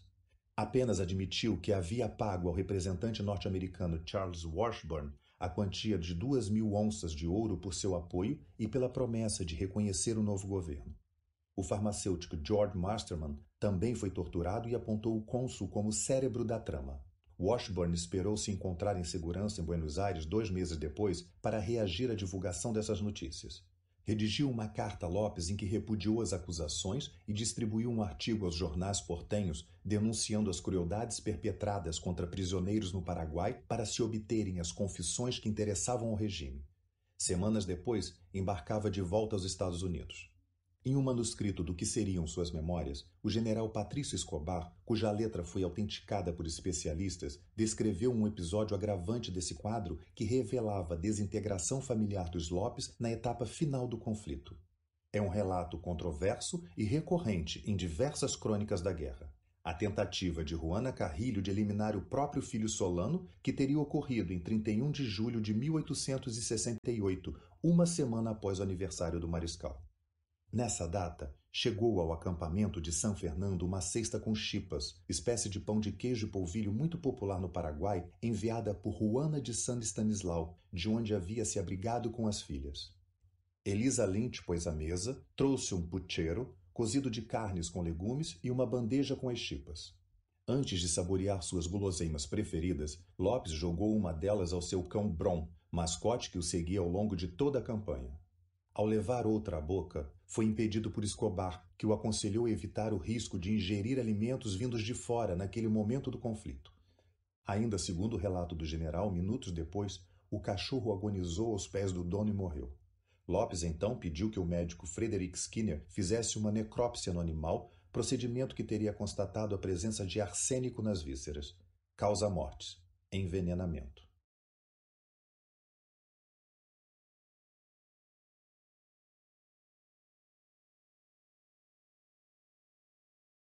36. Os julgamentos de São Fernando. Nos quatro meses seguintes à saída de Solano Lopes de Humaitá, Os três mil soldados que se mantiveram na fortaleza resistiram como puderam ao cerco dos aliados. O comando havia ficado a cargo dos coronéis Paulino Além e Francisco Martínez, que, dia após dia, demonstravam cada vez menos esperanças de sustentar a posição. Apesar de dispor de 180 peças de artilharia, contavam com um mínimo de recursos e mantimentos para garantir a sobrevivência da tropa. Lopes, no entanto, insistia que o efetivo do forte continuasse tentando ações contra as embarcações inimigas que ainda se mantinham naquela altura do rio Paraguai. No dia 9 de julho, ataques guaranis ao Barroso e ao Rio Grande, fundeados acima de Itaí, foram inócuos. No dia 17, a fortificação sofreu uma investida do terceiro corpo do Exército Imperial, sob o comando do general Osório, em que, mesmo combalidos, os paraguaios impuseram pesadas baixas aos brasileiros. Após o confronto, o comandante em chefe Caxias enviou uma mensagem a Paulino Além, propondo a rendição em troca de uma vantajosa compensação financeira. Em resposta, recebeu uma nota irônica que dizia: Sinto, Marechal, não estar em condições de também lhe oferecer milhões. Mas se consentir em me entregar seu exército em nome do presidente, prometo presenteá-lo com a coroa imperial do Brasil. O orgulho falava alto, mas o desespero pela falta de saídas era maior. O coronel pediu a Solano Lopes autorização para evacuar o forte antes que o famélico exército fosse dizimado, mas recebeu em resposta um seco resistam até o último homem. Transtornado, Além aproveitou o primeiro momento em que se viu desacompanhado dos colegas oficiais para carregar seu revólver, encostá-lo na têmpora e disparar. Como o tiro não foi mortal, ele, já caído, mas ainda de arma na mão, fez um novo disparo, dessa vez contra o abdômen. A tentativa de suicídio fracassaria e ele seria conduzido a São Fernando, onde passaria por um julgamento sumário e ficaria à espera do fuzilamento. Ironicamente, horas depois de se auto-infligir os ferimentos, chegou à fortaleza autorização de Lopes para que abandonassem o Maitá. O coronel Francisco Martínez executou a retirada durante três noites em canoas que rumaram para a margem oposta do rio Paraguai. O grupo se dividiu, sendo uma parte composta pelos mais fortes, que se embrenharam pela região do Chaco e desapareceram de vista, e outra parte pelos doentes, feridos, mulheres e crianças, que se abrigaram em Isla Puí, amparados por Martínez antes que este se rendesse aos aliados. Incapaz de punir o coronel derrotado, Solano Lopes determinou que a mulher dele, Juliana Esfrand Martínez, fosse conduzida a São Fernando. Ordenou que ela denunciasse o marido como desertor e inimigo da pátria, ela se recusou e foi colocada em uma estaca, onde foi açoitada diante da tropa. Depois de submetida ao castigo, Juliana foi levada de volta a Lopes, que ofereceu a ela uma opção: assinar uma carta em que repudiava a rendição de Francisco Martínez. Ela continuou recusando e foi submetida a seis sessões do suplício no Uruguaiana sem renegar o marido. Elisa Lynch, que fora amiga de Juliana em Assunção, não intercedeu em seu favor. Finalmente esgotada, mas inabalável em sua convicção, recebeu a sentença. Seria fuzilada pelas costas, a pena destinada aos traidores. Após seguidas torturas e de carregar pesados grilhões, o tesoureiro-geral Saturnino Bedóia, marido de Mônica Rafaela Lopes, decidiu adotar uma estratégia para pôr fim à própria vida e a abreviar os terríveis sofrimentos que lhe impunham passou a recusar alimento e a raspar as feridas que os grilhões lhe produziam nas pernas, causando gangrenas que deixaram seu estado de saúde ainda mais grave. O coronel Juan Crisóstomo Centurion, em suas Memórias ou Reminiscências da Guerra do Paraguai, testemunhou a situação do prisioneiro na etapa final. Quando chegamos a São Fernando, se bem me lembro, em meados de agosto, Bedóia se encontrava com duas pesadas barras de grilhões sob uma cobertura de couro a alguma distância do quartel-general e, segundo me referiram, já havia feito importantes revelações acerca da planejada revolução. Mas Lopes, não satisfeito com elas e supondo que pudesse saber mais, o havia submetido a todo gênero de castigos. Um ataque de diarreia, complicado com outras moléstias, pôs fim às suas amargas e cruas desgraças. Eliminado um dos cunhados, o mariscal decidiu pôr em prisão domiciliar o general Vicente Barrios e a própria Inocência Lopes, ambos residentes no quartel-general havia meses. Caído em desgraça, Barrios foi gradualmente perdendo o controle emocional ao ver o destino de parentes e antigos companheiros e ao ser submetido a sucessivos interrogatórios. Habitualmente um homem nervoso e um tanto violento com a esposa, irmã de Solano, em 11 de agosto descarregou sua fúria sobre a mulher, agredindo-a com tapas no rosto. No dia seguinte, redigiu um bilhete pedindo a ela que o perdoasse e, com uma navalha de barbear que mantivera escondida na bainha da calça, cortou o próprio pescoço. Ao ser encontrado, foi socorrido pelos médicos militares e, embora tenha perdido a voz, sobreviveu para ser sentenciado à morte por fuzilamento. Do dia 22 ao 26 daquele mês foram executados nada menos que 148 condenados nos chamados Julgamentos de São Fernando. Entre eles estavam José Vicente Urdapilheta Caríssimo, casado com a irmã de Saturnino Bedoya, tripulantes de um vapor italiano detidos no início da guerra, e Teodoro Gauna e Sinforoso Cáceres, que haviam sido membros do Triunvirato de Corrientes no início da guerra. Antes de ser fuzilado, Gauna deixou um bilhete. Deus sabe qual será meu fim. Aceitei aquele posto contrariado com o único objetivo de salvar meu país. Em paralelo aos castigos físicos e às execuções, seguiam-se os interrogatórios dos implicados na conspiração. Venâncio Lopes, irmão de Solano, que se encontrava em Assunção, foi convocado ao acampamento, assim como sua mãe Juana e sua irmã Mônica Rafaela. Venâncio, que chegou bem antes, foi detido e, mesmo sem ter passado pela tortura naquele momento, confirmou as reuniões para empossar um novo governo. Alegou que, por estarem longo tempo sem notícias do que ocorria em Humaitá, imaginaram que os aliados poderiam ter vencido os combates e que o mariscal estaria morto. Assim como Benigno, foi mantido preso e incomunicável. Com o aumento no número de acusados de traição, a tarefa de extrair confissões tornava-se mais complexa cada dia. O general Resquim resolveu então recorrer aos serviços do sargento José Gregório Benites, um profissional da chibata, exímio na arte de fazer saltar em pedaços a carne dos desgraçados. Alto, corpulento, de cabeleira crespa e hirsuta, o carrasco havia feito jus ao apelido de Toropichai, uma referência à espécie mais feroz de bovinos no país. Benites foi trazido ao acampamento e teve como primeira vítima o comerciante Cândido Augusto Vasconcelos, contra quem nada pesava de concreto e cujo único crime era o de ser irmão do vice-cônsul de Portugal no Paraguai, José Maria Leite Pereira, acusado de espionagem. Condenado pelos padres Maís e Romã, ele foi açoitado a tal ponto que, ao final de cinco dias de castigos, tinha fraturas nos braços e, ao chegar ao pelotão de fuzilamento, já estava mais morto do que vivo. Também foram confiados ao chicote de Toropichai os irmãos de Solano Lopes, Venâncio Benigno, o chanceler José Berges, o ancião Hilário Recalde, de tradicional família Suncena, e o bispo Manuel Palácios, que agora caía em desgraça por intrigas de Fidel Maís. O próprio cabeleireiro de Elisa Lynch, Dom Henry, foi capturado e espancado quando souberam que ele fizera piadas sobre os penteados da amante do mariscal. A certo ponto, o médico George Frederick Masterman descobriu inclusive que haviam dado veneno ao rapaz, mas conseguiu lhe salvar a vida e ele acabou sendo libertado. Embora se referisse frequentemente, em privado e publicamente, a uma conjuração contra seu regime, Lopes não comentava em documentos ou cartas a declaração da mãe sobre sua paternidade e muito menos a suposta tentativa de seu envenenamento. Assunto que, segundo seus contemporâneos, foi tratado apenas com Elisa e os assessores mais próximos. Ao que tudo indica, apesar de sentir-se traído pela mãe e pelos irmãos, havia uma preocupação em preservá-los em certa medida, até para evitar uma imagem negativa diante de seus subordinados. O padre Fidel Maís, no entanto, estava entre os que defendiam atitudes firmes do mariscal, inclusive contra os mais íntimos. Em muitas circunstâncias, o dano mais forte vem do próprio sangue, insuflava o padre em conversas particulares com o líder paraguaio. As maldições mais certas e mais grotescas vêm do entorno mais próximo.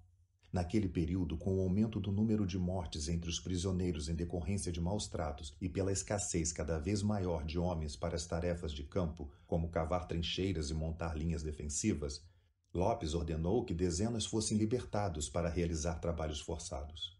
A medida não impediu que muitos deles, doentes e subnutridos, morressem com ferramentas nas mãos. Somente na primeira semana de novembro foram listados pelo general Francisco Isidoro Resquim 34 argentinos, 20 brasileiros e um italiano, além de cinco legionários que pereceram nas exaustivas jornadas. Mas as execuções prosseguiam e agora ameaçavam os escalões mais altos da nação. Em 4 de novembro, Resquim e o padre Fidel Maís apresentaram ao mariscal a recomendação ao fuzilamento de uma longa lista que incluía Benigno Lopes, apontado como cabeça da trama para assassinar Solano Lopes, José Berges, descrito no processo como réu confesso frio até o cinismo e acusado de dilapidar o tesouro público, o bispo Manuel Antônio Palácios, o general Vicente Barrios e o presbítero Eugênio Bogado. Dezenas de outros réus eram relacionados no documento, quase todos condenados por traição.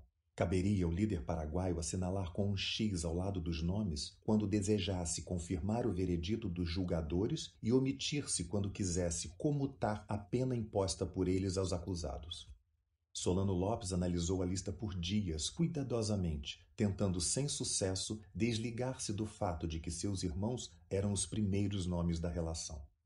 Depois de marcar todos aqueles sobre os quais tinha certeza da culpa ou com quem pouco se importava, voltou seus dois parentes. A mão tremia a cada vez que sentia o impulso de passar a pena com tinta sobre o papel.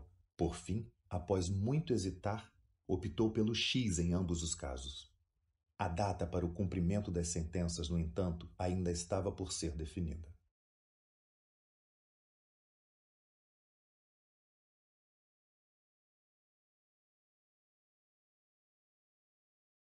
37.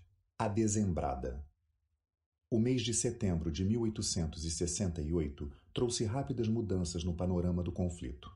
Naquele momento, Solano Lopes decidiu transferir o comando paraguaio para as margens do riacho Piquiciri, à direita do rio Paraguai, onde foi montado acampamento ao sopé de um conjunto de morros conhecidos como Lomas Valentinas. Informado da concentração das tropas guaranis naquela região, Caxias tratou de analisar as possíveis opções de ataque. A nova localização trazia uma série de vantagens para Lopes. Uma investida aliada a partir do sul exporia essas tropas a cruzar um terreno pantanoso, desolado e com uma vegetação espinhosa. E na desembocadura do Piquiciri, no rio Paraguai, havia uma barranca denominada Angostura, na qual foi montada uma fortificação defensiva que dificultaria a chegada de contingentes inimigos por via fluvial. O comandante brasileiro decidiu por uma solução mais complexa, porém com maior possibilidade de sucesso: atacar o campo lopista pela retaguarda vindo do norte. Para contornar o ponto de resistência paraguaio, determinou a construção por 3.500 homens de uma estrada com 11 quilômetros de extensão na margem esquerda do Paraguai, através do Chaco. Na abertura desse caminho, por onde marcharam 23 mil soldados, foram cortadas cerca de 6 mil palmeiras. Já era dezembro quando os navios da Marinha que restavam na região forçaram a passagem por Angostura e reembarcaram as tropas ao final da estrada do Chaco, transportando-as para a margem direita até San Antônio, atrás das linhas inimigas. A chamada Manobra de Piquiciri, desenvolvida por Caxias, é considerada a mais ousada e criativa de todo o conflito em termos de estratégia. Graças a essa tática, as tropas aliadas puderam desfechar uma série de ataques vitoriosos contra posições paraguaias, que ficaram conhecidos como Desembrada e selaram o destino de Solano Lopes. Depois de uma noite de festejos e alegria, comemorando o desembarque próximo ao seu objetivo, as tropas aliadas foram mobilizadas ao toque da alvorada na manhã do dia 6. O general Argolo Ferrão seguiu à frente, em direção à ponte do Arroio Itororó, por uma estrada cercada de capoeirões e ligeiramente acidentada, com desfiladeiros e rochedos medindo de 3 a 4 metros. Ao todo, 15 mil soldados participariam da investida. Preparado para resistir, o general paraguaio Bernardino Cavalheiro reuniu 5 mil homens do outro lado do arroio, com quatro canhões em cada lado e mais quatro em posição frontal. Três mil atiradores foram posicionados sob a proteção da vegetação ciliar e sua cavalaria ficou à retaguarda da colina, concentrada e protegida do fogo dos brasileiros. As duas forças estavam separadas por uma ponte de madeira com 3 metros de largura e menos de 10 de comprimento, suspensa a 4 metros de altura. Quando o primeiro pelotão aliado tentou cruzá-la, os canhões paraguaios começaram a rugir fazendo cair aos montes os soldados que, devido ao espaço reduzido para fazer a travessia, encontravam grande dificuldade para atingir o lado oposto. O exíguo espaço que permitia o acesso às linhas inimigas era um verdadeiro matadouro, por onde mal passavam três integrantes da cavalaria ou uma fileira de seis soldados por vez, e onde quem seguia ficava à mercê do inimigo. Os comandantes brasileiros então colocaram-se à frente de suas forças para dar o exemplo. Chegaram a cair de seus cavalos Argolo Ferrão, Deodoro da Fonseca e muitos outros no enfrentamento com os lopistas. Os batalhões avançavam e recuavam sucessivamente até que o coronel gaúcho João Niederauer Sobrinho atravessou a ponte com seu sexto grupo de lanceiros e conseguiu tomar quatro bocas de fogo do inimigo, fazendo debandar a fileira de paraguaios mais próxima. Ainda assim, decorridas quase quatro horas de batalha, havia poucos avanços e o desânimo contaminava os pelotões atacantes. Caxias, então, do alto de seus 63 anos, deixou seu posto de comando em uma colina, percorreu a tropa a galope e, com a espada desembainhada, bradou: Sigam-me os que forem brasileiros! Mesmo tendo cavalo alvejado e morto, o marquês não deixou de intensificar os golpes contra os adversários e de gritar ordens aos comandados. Na quinta hora de combates, a vitória dos aliados estava clara e os batalhões de Lopes recuaram até as margens do rio Havaí. Não foi um triunfo tranquilo. O lado brasileiro teve 1.864 baixas, sendo 508 mortos, 45 deles oficiais, e 1.356 feridos. O lado paraguaio teve 1.600 baixas entre mortos e feridos. Como só se havia distribuído munição e víveres para três dias, naquela noite a ração foi de espigas de milho colhidas nas redondezas do agrupamento. Caxias e seu Estado-Maior também se alimentaram delas em uma demonstração de companheirismo.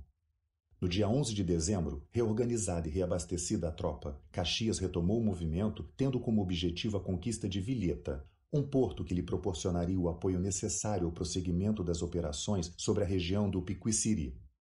Bernardino Cabalheiro mantinha seus efetivos às margens do Havaí para tentar impedir ou retardar o avanço do exército imperial até Lomas Valentinas, onde se encontrava Solano Lopes. O general paraguaio foi ao encontro dos aliados com 5.600 homens, infantaria no centro, apoiada por 18 canhões e a cavalaria nos flancos. Reforçando a retaguarda seguiam mulheres, idosos e adolescentes precariamente armados. Na outra margem, a leste do arroio, Caxias contava com 19 mil homens. Pouco depois de iniciado o confronto, desabou uma tempestade que logo fez o riacho transbordar, dificultando os movimentos de ambos os exércitos. Secundado pelo general José Antônio Correia Câmara, Manuel Osório liderou a cavalaria pela esquerda para aliviar a pressão dos paraguaios. Cabalheiro contra-atacou com o restante de sua cavalaria apoiada pela infantaria. Nesse momento, o general Osório recebeu um balaço no rosto que lhe partiu a mandíbula. Para que seus comandados não percebessem a extensão do ferimento, amarrou o queixo com um lenço e prosseguiu à frente da tropa. Gradualmente, os paraguaios foram tombando e, a uma hora da tarde, após cinco horas de luta, só restavam duzentos deles, que fugiram com o cabalheiro em direção a Itá e Vaté. Foram capturados todos os canhões paraguaios. As perdas brasileiras somaram 729 homens. Terminada a batalha, o exército dirigiu-se para Vilheta, onde foi se reorganizar junto à esquadra imperial que ali ancorou. Caxias descreveu os acontecimentos e fez suas avaliações em ofício ao barão de Muritiba, ministro da guerra, em uma carta na qual relatou que nossas perdas foram, em relação às do inimigo, muito mais insignificantes em número. Todavia, nas duas pelejas tivemos fora de combate dois mil homens, e entre eles temos a deplorar a morte de guerreiros abalizados que, cheios de patriotismo, se haviam devotado à causa nobre de vingar as injúrias da pátria. O inflexível marquês, porém, foi duro ao mencionar o desempenho de seus homens. Nos embates de Tororó e do Havaí, assisti a atos muito vergonhosos e foi necessário que eu abandonasse minha posição de comandante em chefe para conduzir ao fogo e à carga batalhões inteiros e corpos de cavalaria, e ainda assim nem todos chegaram às fileiras inimigas. Muitos oficiais perderam a vida em decorrência da indisciplina e tibieza dos corpos que comandavam. Solano Lopes, que mais uma vez havia ficado distante do campo de batalha, custou acreditar na derrota informada pelo general Cabalheiro. O acampamento de Lomas Valentinas e o solitário ponto de apoio da bateria de Angostura, às margens do rio Paraguai, tornavam-se seus últimos bastiões na região. Era o momento de tomar algumas decisões cruciais, entre elas estabelecer o destino dos condenados nos julgamentos de São Fernando. Com o irmão Venâncio, decidiu ter um rasgo de misericórdia. Os dois haviam sido muito próximos desde a infância, e Venâncio sempre inspirara nele um instinto protetor, além de ser padrinho de Pantito, o mais velho e mais querido de seus filhos com Elisa. Também não identificava nele uma verdadeira sede de usurpar-lhe o poder, e convocou Maís e Resquim para fazer o comunicado. Decidi que não mandarei executá-lo. Ele demonstrou sinceridade e arrependimento de seus atos. Venâncio teve sua sentença de morte comutada para dez anos de prisão. A notícia não era necessariamente boa, uma vez que continuaria a ser submetido a sessões de açoite, exposto ao calor do dia e ao frio da noite, recebendo porções mínimas de água e alimento. Apesar do ato de misericórdia, Solano fez uma advertência a seus comandados a respeito do irmão. Nunca mais lhe dirigirei a palavra, nem quero ouvir o nome dele pronunciado em minha presença. Tempos depois, um de seus sargentos, Angel Dias, cometeu a imprudência de desobedecer a essa determinação e Solano, exasperado, mandou puni-lo com cinquenta chibatadas. O irmão caçula Benigno e os demais condenados ilustres tiveram sua execução mantida e marcada para o dia 21 de dezembro daquele 1868. Chegada a data do cumprimento das sentenças, todos os militares em serviço se agruparam bem cedo no descampado conhecido como Potreiro Mármol, Algumas mulheres e até crianças, tomadas pela curiosidade, se aglomeraram para assistir ao espetáculo, que seria comandado pelo general Reskin. O pelotão de fuzilamento era formado por apenas quatro soldados, para que não houvesse um gasto grande em munição. Caso o condenado sobrevivesse aos tiros, o trabalho deveria ser finalizado com a ponta de uma baioneta. Benigno havia acordado bem cedo e pedira ao tenente Alfredo Candia que chamasse Solano. O tenente levou o recado ao mariscal, mas nem sequer obteve uma resposta. Ele não disse palavra, informou ao retornar. Angel Benigno insistiu. Faça-me esse favor. Diga a ele que, embora eu tenha sofrido diversos reveses, não teria razão alguma para traí-lo. E que, se algo aconteceu de mal entre nós, nossa mãe é a única culpada. Mesmo temeroso da reação de Lopes, o tenente tornou a procurar o presidente em seu alojamento e repetiu as palavras do condenado ouviu apenas uma frase seca. Não há nada o que conversar. Informado da terminante recusa do irmão em ouvir seus argumentos, Benigno percebeu que o melhor a fazer seria preparar-se para o fim. Chamou o padre Arévalo, que então atuava como capelão da tropa, e pediu que ele ouvisse sua confissão. Ao final da conversa, o religioso lhe perguntou como as coisas haviam caminhado para algo tão grave. Limitou-se a dizer: Na verdade, eu não estive à altura das circunstâncias. A frase, ambígua, talvez indicasse não um arrependimento por ter se voltado contra o irmão e superior e hierárquico, mas um lamento por não ter sido forte o bastante para derrubá-lo. Tem algum pedido a fazer antes de deixar este mundo? perguntou-lhe o padre. Transmita meu amor a meus filhos Aurélio, Manuel, Rafaela, Ângela, Maria Egínia e Arsênio. Envio-lhes minhas bênçãos. As execuções começaram antes das oito da manhã. Juliana Ensfran, esposa do coronel Francisco Martínez, o comandante da derrotada Humaitá, recebera um último conforto. Fora autorizada a lavar os ferimentos adquiridos nos castigos, vestir um traje limpo e a pentear os cabelos. Ainda assim, era uma imagem fantasmagórica ao ser amarrada a uma estaca, tendo sido fuzilada de costas para o pelotão como traidora da pátria e do governo supremo. Dezenas de outros foram passados em armas, entre eles os ministros José Berges e Gumercindo Benítez, ambos ex-ministros das Relações Exteriores, o coronel Paulino Além, o vice-cônsul português José Maria Leite Pereira e o dirigente do Partido Blanco Uruguaio Antônio de las Carreiras.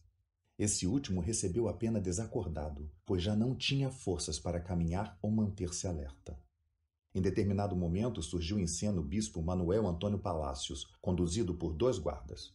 O padre Fidel Maís, responsável pelas condenações e fiscal de sangue da execução, chegou a aspergir água benta sobre ele. Palácios teve uma reação enfurecida. Gritou maldições a Maís e foram precisos mais dois soldados para contê-lo, vendá-lo e amordaçá-lo, já que ele dirigia ininterruptamente impropérios ao antigo subordinado. Esse não escondia o ar de satisfação por encontrar-se em uma situação inversa à de 1862, quando fora preso e julgado por Palácios. Quando a brigada disparou a carga fatal, a vingança do prelado estava consumada.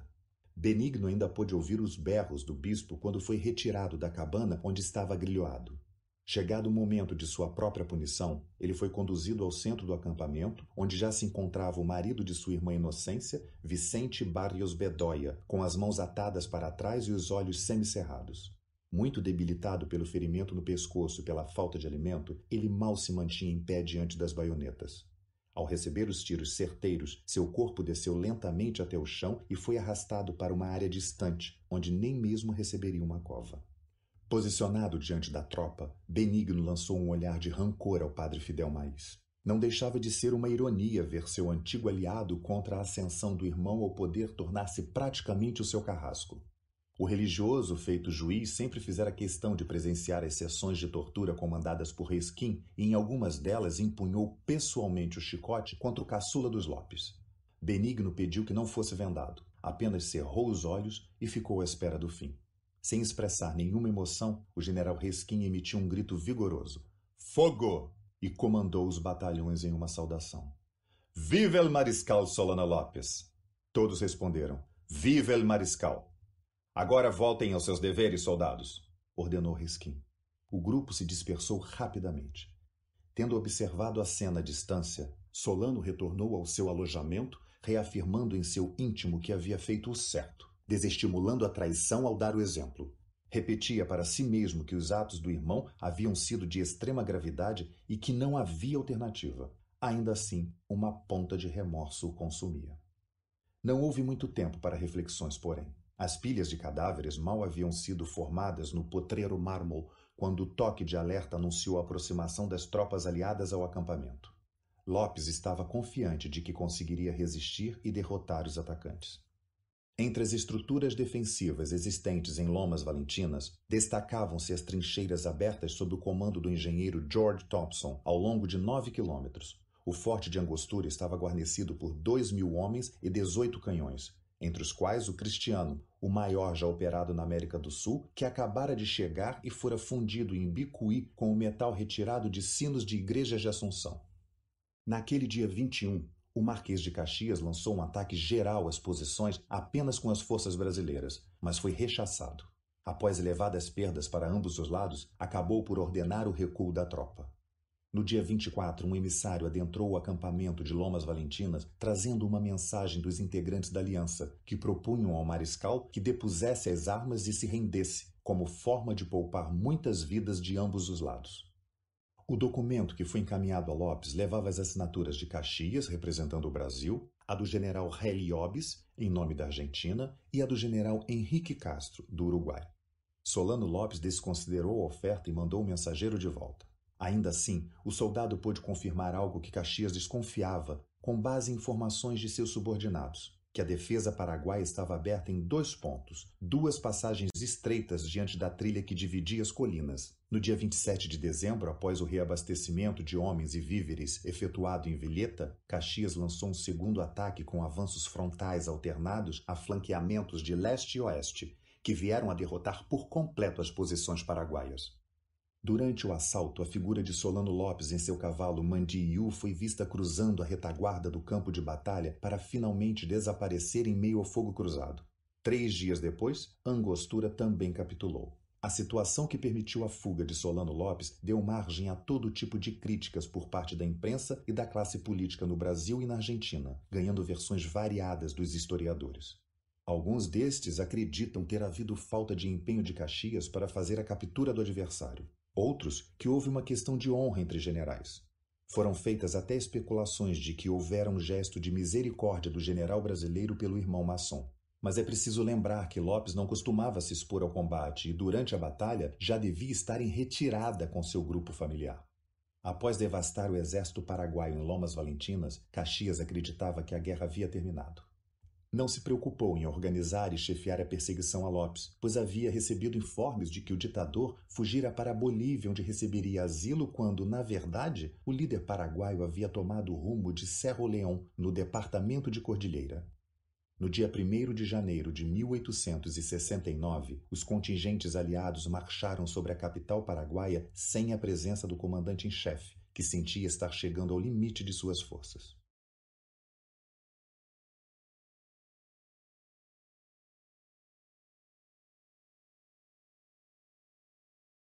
38. Assunção, cidade aberta. O primeiro dia de 1869 parecia à Tríplice Aliança o último de toda a guerra. Mais de 1.700 soldados brasileiros, argentinos e uruguaios, sob o comando do coronel Hermes Ernesto da Fonseca, pai do futuro presidente Marechal Hermes, desembarcaram em Assunção de forma desordenada e mesmo caótica como se houvessem sido abolidos quaisquer compromissos com a disciplina militar, com os códigos éticos da guerra ou princípios de humanidade, boa parte da tropa adentrou a cidade sem controle, arrombando portas de casas, saqueando pertences de moradores e jogando arquivos de repartições públicas às ruas. Documentos históricos foram confiscados e seriam levados para o Brasil.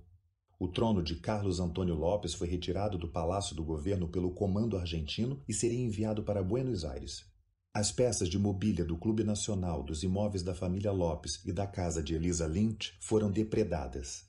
Nem mesmo igrejas e consulados foram poupados da selvageria que se instalou. A maior parte da população havia fugido ao saber da aproximação dos aliados, mas mesmo assuncenos que haviam permanecido na capital ou que estavam em retirada contribuíram para o vandalismo, aproveitando-se do clima de desordem para retirar pertences de casas temporariamente sem moradores.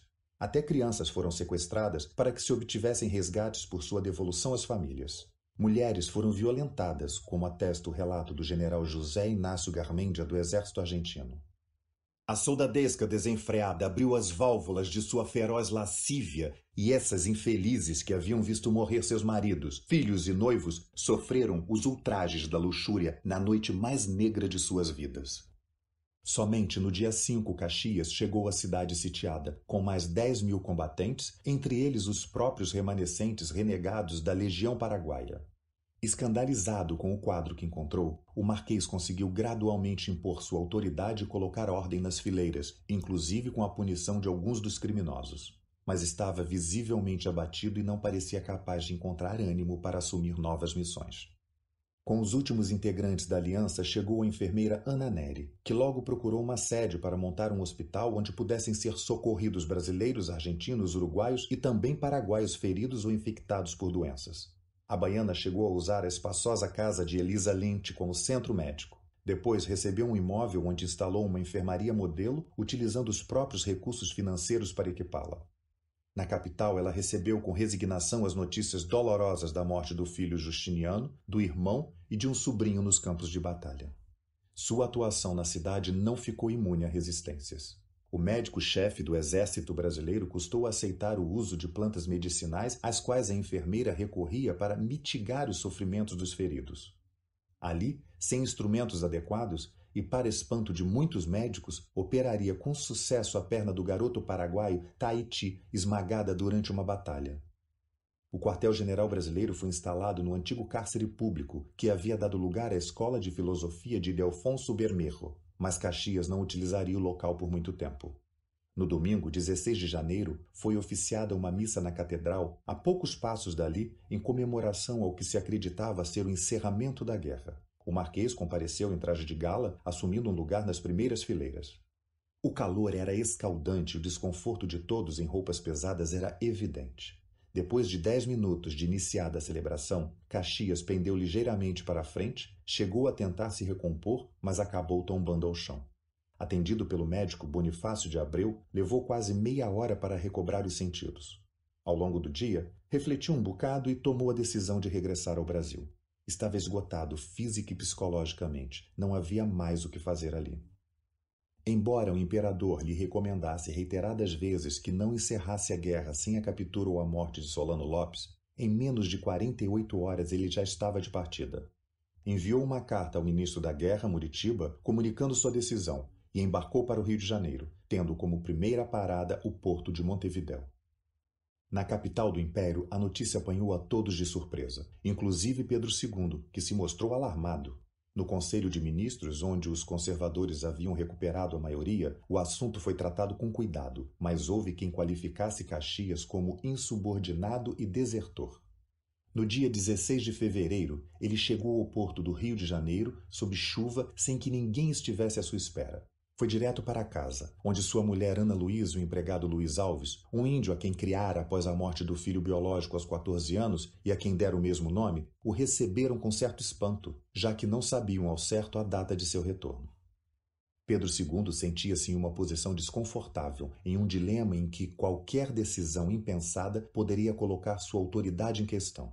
Se fosse rigoroso com o comandante Caxias, poderia desagradar as forças armadas que o respeitavam imensamente. Se ignorasse sua saída abrupta da frente de guerra, pareceria fraco. O lado magnânimo falou mais alto. Decidiu não mencionar com os auxiliares o deslize do Marquês. Ao contrário, daria a ele um retorno de herói nacional. Em 20 de fevereiro, em solenidade no Palácio São Cristóvão, concedeu-lhe a Medalha do Mérito Militar. Um mês depois o tornaria duque, o único no império com esse título. Com a partida de Caxias, as forças de ocupação ficaram a cargo dos generais Guilherme Xavier de Souza, Emílio Mitre e Henrique Castro, brasileiro, argentino e uruguaio, respectivamente.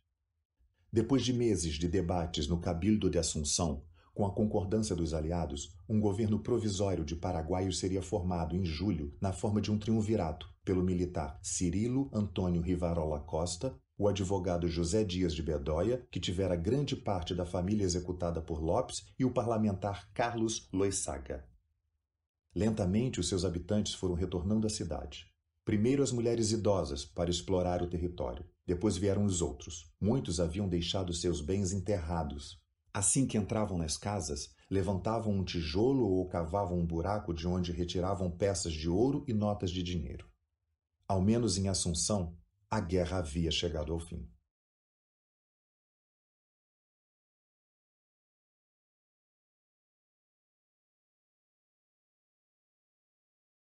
Trinta e nove. A mãe sentenciada. Em janeiro de 1869, Juana Carilho Lopes e a filha Mônica Rafaela foram levadas a Arroio Itanamari, no departamento de Canindeiu, 416 quilômetros a leste de Assunção, próximo à fronteira com o Brasil, sendo imediatamente postas em prisão domiciliar. No mesmo regime foi colocada Francisca Garmendia, a bela e ainda solteira Pancha, o amor não correspondido de Solano Lopes. A perseguição política juntavam-se contornos de uma longamente esperada vingança pessoal. O mariscal não manteve contato direto com elas. Sem perda de tempo, reuniu seu cada vez mais reduzido Estado-Maior, agora composto pelo padre Fidel Maís, o general Francisco Isidoro Resquim, o coronel Silvestre Aveiro e José Maria Delgado, que acabara de ser promovido de tenente-coronel para brigadeiro-general. Com ar grave, Lopes expôs a situação a ser avaliada. Senhores, novamente membros de minha família estão acusados de colaborar com o inimigo e de atentar contra a vida do presidente da República. Se são condenáveis as ações dos imperialistas que nos atacam, não são muito mais as dos nossos compatriotas que se prestam a esses propósitos? E o envolvimento de meus próprios irmãos e de minha própria mãe é algo tão absurdo que ultrapassa minha capacidade de decisão individual. Nunca hesitei em mandar para o fuzilamento um traidor, por mais próximo que fosse. Eu os reuni para escutar vossa opinião sincera sobre a conveniência de cessar a causa no estado em que se encontra ou levá-la até o final. E voltando-se para Fidel Maís, perguntou: Que pensa sobre isso? Parecendo intimidado, já com a experiência desfavorável que lhe custou quatro anos em um calabouço pelo excesso de sinceridade, e talvez temeroso de que um comentário impensado levasse a uma tragédia como a que atingiu Benigno Lopes, o padre preferiu ser cauteloso. Minha opinião, senhor Mariscal, é a de que a causa seja encerrada no que concerne a sua mãe. Afinal, uma mãe. Houve um breve silêncio e, temendo ter sido pouco enfático, ele decidiu ir além, em seu momento misericordioso. E o mesmo se aplica às suas irmãs. Lopes manteve uma expressão neutra. Por sua fisionomia, era difícil adivinhar se a proposta havia sido bem aceita ou não. Ele prosseguiu. E o senhor, general Delgado? Opino como o padre Maís. Certo. General Resquim? O mesmo, mariscal. Coronel Aveiro? Lopes já demonstrava certo alívio com a perspectiva de livrar-se do ônus de mandar punir a própria mãe. Silvestre Aveiro, porém, impediu a unanimidade da votação. Respeitando o parecer do padre Maís e dos senhores generais, não posso concordar com o encerramento do processo. Em seu afã conspirativo, sua mãe incitou a revolta em muitos cidadãos que poderiam ter prestado melhores serviços à pátria. Uma atitude desonrosa, sem sombra de dúvida. Seguiu-se um silêncio maior. Era possível ouvir-se a respiração de cada um àquela mesa. Solano Lopes emitiu um profundo suspiro e falou: Eu os reuni para escutar opiniões francas, não lisonjas. Somente o coronel Aveiro falou com sinceridade e prosseguiu, voltando-se novamente para o coronel. Nenhuma dúvida sobre a responsabilidade de Dona Juana Carrilho e minhas irmãs? Todas as provas estão reunidas? Absolutamente, nenhuma dúvida, afirmou Aveiro, com indisfarçável satisfação. Então estás designado para aplicar a elas o devido castigo. O coronel empalideceu. Fidel Maís mal conteve um sorriso por ter se esquivado da embaraçosa situação. Ficamos assim, encerrou Lopes. Posteriormente, iremos definir a sentença. Em princípio, estão condenadas ao fuzilamento.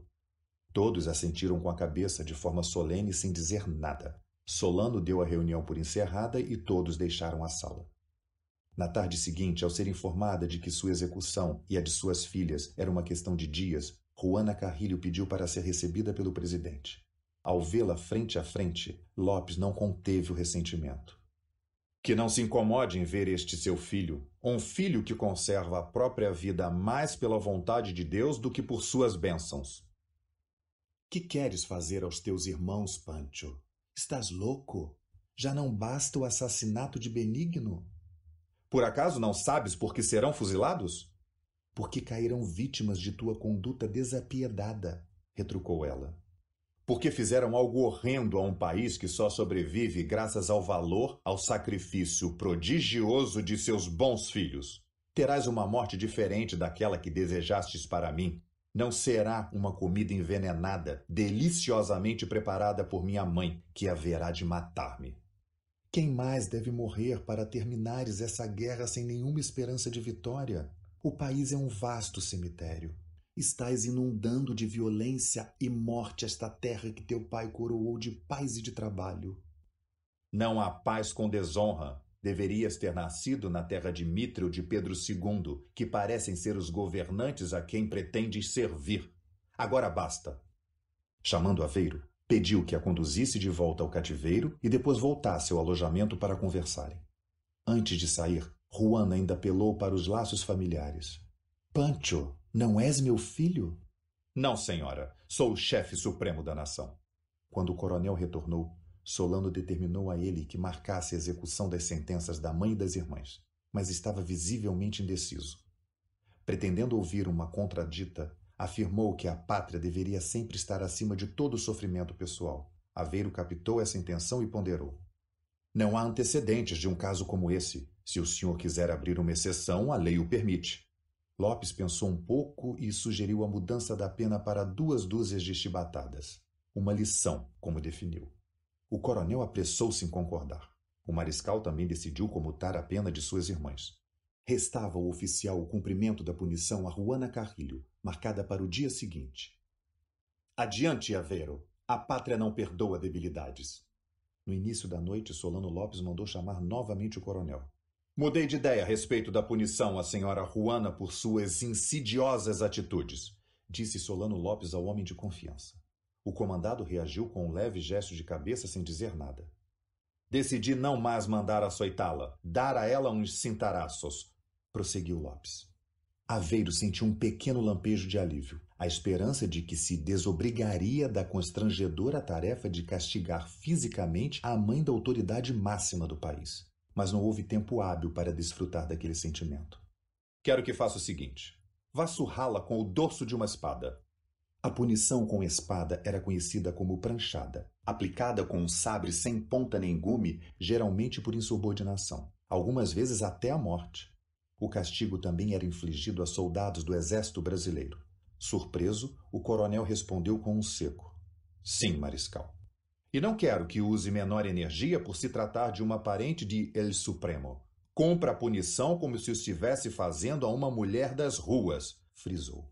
Na manhã do dia seguinte, Juana Carrilho foi retirada de sua cela e avisada de que a sentença determinada por seu filho seria executada. Com os cabelos soltos e despenteados, as roupas em farrapos, correntes nos punhos e pés descalços, a mulher de 62 anos foi trazida para o pátio do cárcere do arroio de Itanamari.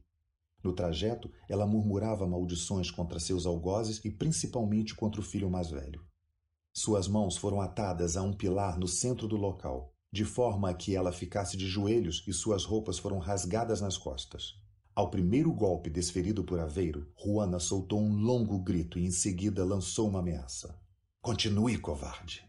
Ainda vou assistir ao seu fuzilamento. Não me surpreende que desejes tal coisa a um estranho, quando já desejastes tantas vezes a seu próprio filho. O coronel respondeu a ela. Em seguida, ordenou que a mãe de Solano Lopes fosse amordaçada e voltou a golpear violentamente as costas da mulher com o metal, até deixá-la coberta de sangue. Inocência e Rafaela tiveram suas penas suspensas porque, segundo o próprio Solano Lopes, teriam agido por influência de seus maridos, já mortos, mas permaneceram prisioneiras e eram frequentemente açoitadas.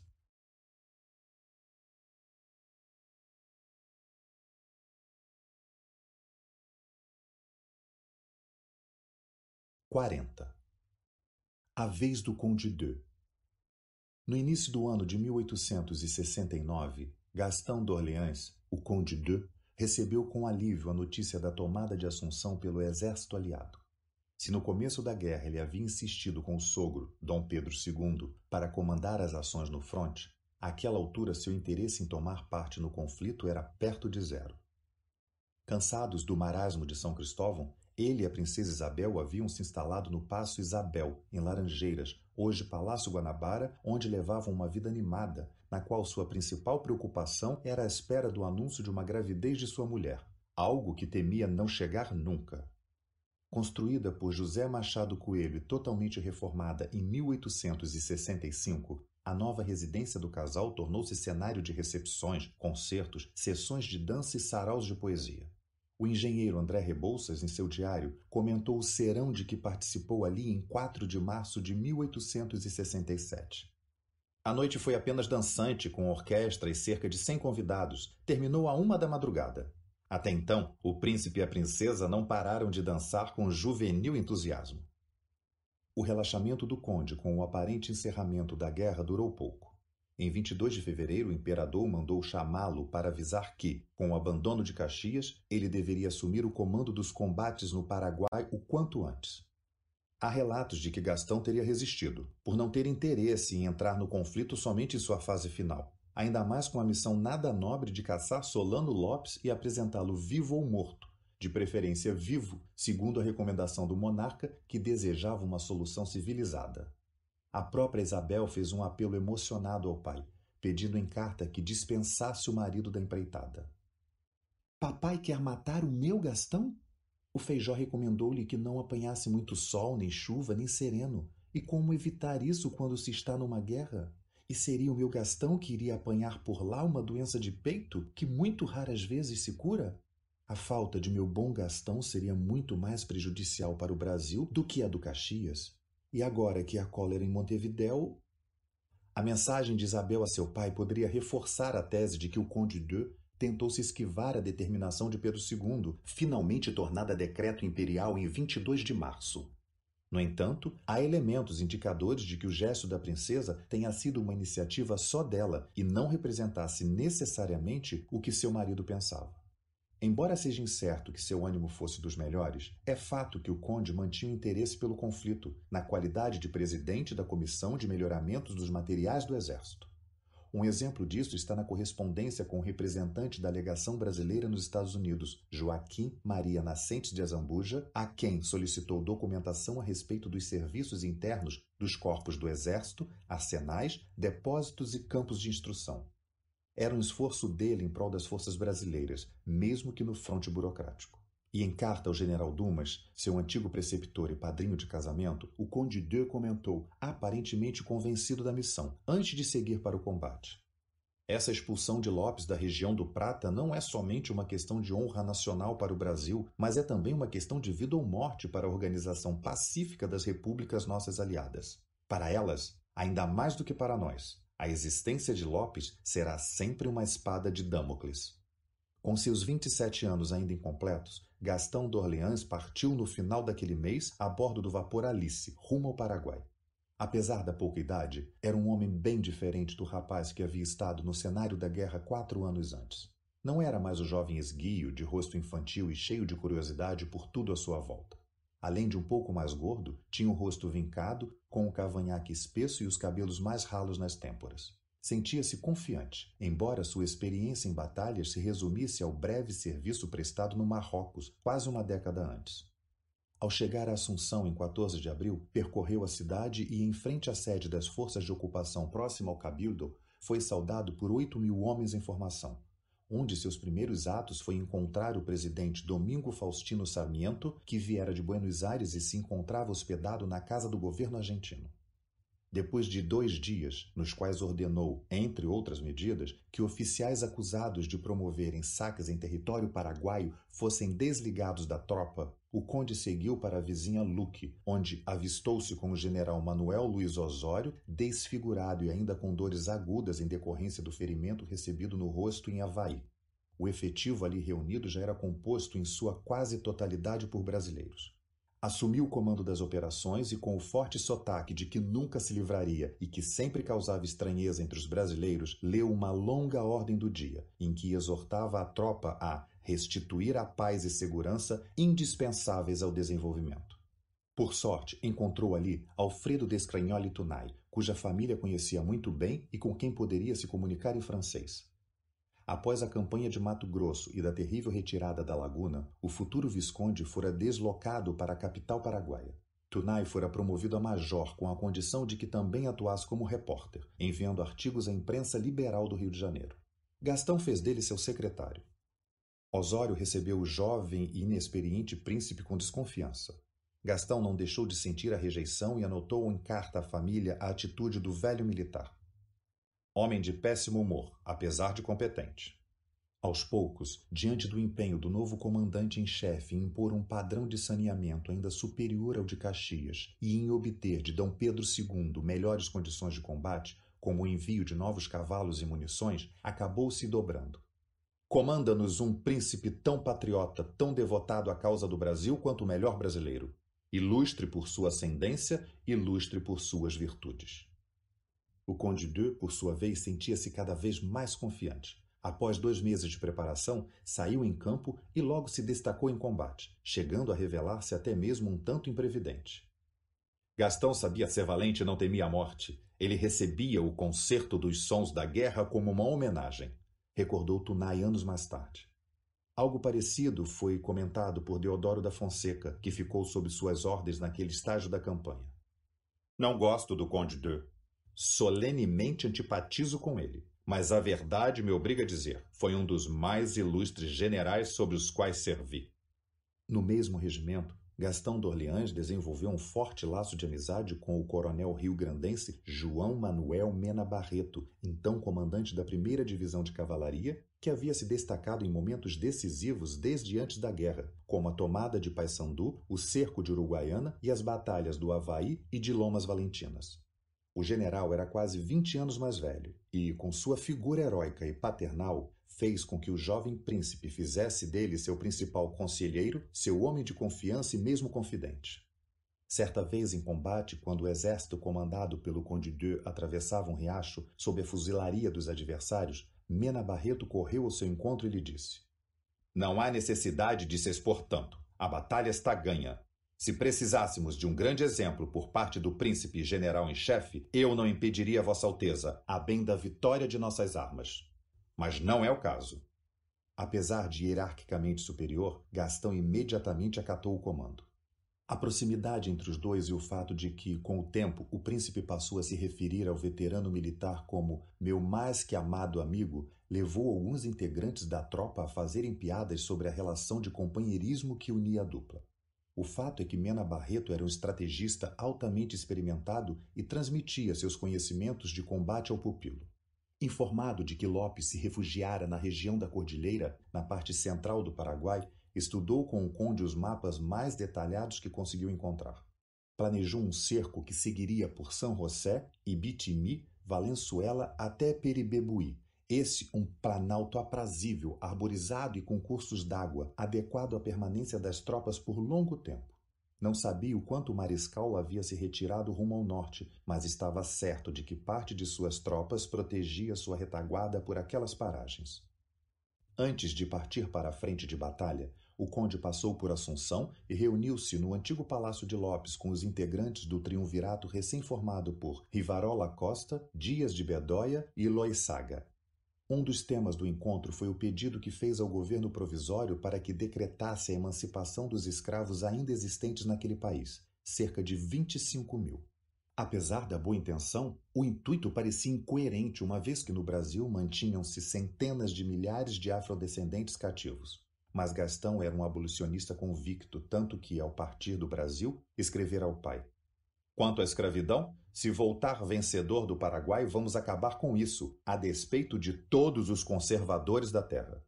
No encontro com os membros do triunvirato paraguaio, ele declarou: se lhes concederdes a liberdade pedida, rompereis solenemente com uma instituição que infelizmente foi legada a diversos povos da livre América.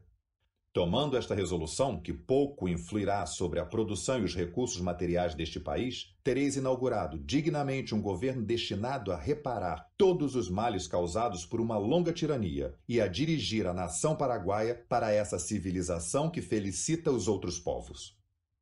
O pedido foi recebido, mas o governo provisório só decretaria a abolição total da escravidão no país a 2 de outubro de 1869, ainda assim, quase 20 anos antes da Lei Áurea Brasileira.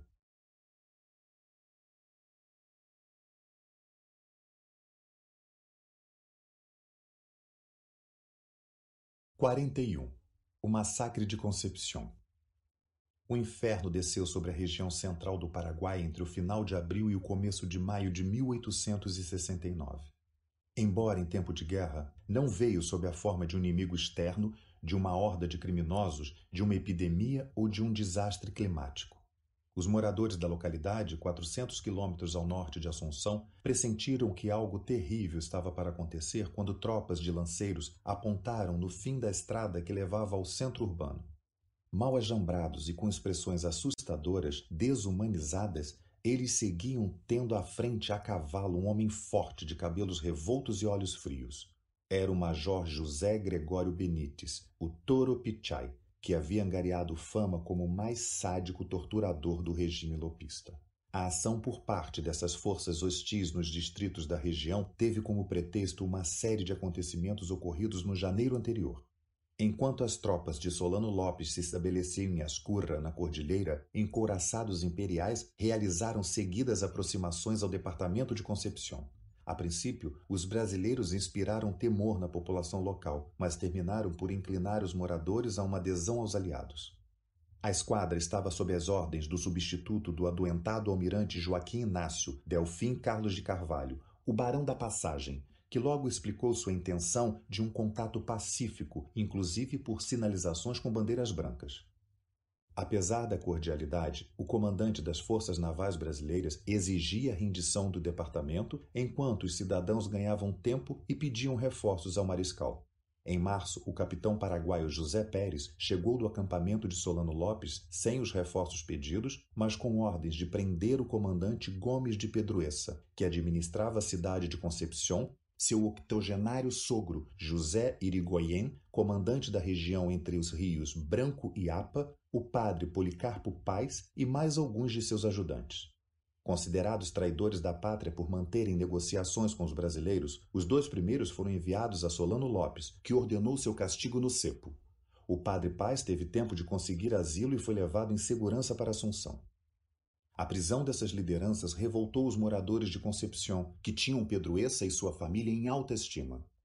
Temerosas de sofrer o mesmo destino, autoridades locais e outras da vizinha Orqueta, como o prefeito Julián Ayala e o presbítero Cecílio Román, apelaram ao suposto inimigo, pedindo que a esquadra brasileira garantisse a integridade dos moradores. Alguns chegaram a se refugiar nas embarcações, a fim de se preservar do alcance de El Supremo. Pelas mais variadas razões, o departamento de Concepción, formado pela capital de mesmo nome e por distritos como a citada Orqueta, Iponá, Tacuati, Vilheta e Tupipitá, representava para Solano Lopes um bastião a ser vencido. Para começar, era ali que seu irmão Henri Benigno possuía sua estância, onde moravam a segunda mulher e os filhos, além de ter estreitos laços com membros de famílias destacadas. Famílias essas que detinham prioridades rurais, gado, cavalos, baús com dinheiro vivo, barras de ouro e joias e que viam com simpatia a possibilidade de o caçula dos Lopes eventualmente subir ao poder. Chegavam às curra boatos de que grande parte dessa elite havia enterrado seus bens para negociar a sobrevivência em caso de uma ocupação pelos cambais, negros brasileiros. E não havia dúvidas de que, com o fuzilamento de Benigno, meses antes, qualquer sentimento de apoio ao partido do Mariscal havia desaparecido por completo. Antes de instaurar a mais devastadora repressão sobre aqueles cidadãos, Solano Lopes tomou o cuidado de enviar ao departamento os padres Juan Isidro Insaurralde, Francisco Regis Borja e Manuel Velásquez, com a missão de que, por meio de confissões, obter as informações necessárias sobre a suposta conspiração em andamento e o paradeiro das riquezas de cada família. Basicamente, agiriam como espiões. Elisa Lynch reforçou as recomendações aos religiosos, dizendo que era o momento de pôr à prova seu patriotismo. Esperamos que ponham seu amor ao Paraguai acima de qualquer outra convicção. Exortou durante o brinde que marcou a partida dos presbíteros. O discurso foi reforçado por Fidel Maís, que ganhava cada vez mais ascendência sobre Lopes. Enquanto Insaurralde evitou fazer qualquer delação, os padres Borja e Velásquez não tardaram a enviar um relatório sobre a situação na cidade Amaís, que forneceu os subsídios a Solano Lopes para que fosse montada uma lista de famílias e indivíduos a serem lanceados e a terem seus bens confiscados. Os Pedroessa, Martínez, Irigoyen, Garcia, Aguero, família da mulher de Benigno Lopes, Recalde, Rodrigues, Caríssimo, Córdoba, Lamas, Villa, Ruda, Quevedo de Aquino, Teixeira e Echalgue, além de cerca de 20 integrantes da tropa. Eram mais de 40 indivíduos entre homens, mulheres, adolescentes e crianças. Para cumprir a determinação, Solano Lopes destacou o implacável Toro Pichai, que naquele momento comandava um destacamento do exército em Taquaral. Com o encarregado foram reunidos alguns dos melhores lanceiros, quase todos integrantes do grupo conhecido como Cabeças Floridas, Soldados que tinham seus chapéus enfeitados com flores pelas acompanhantes da tropa quando promoviam execuções de traidores.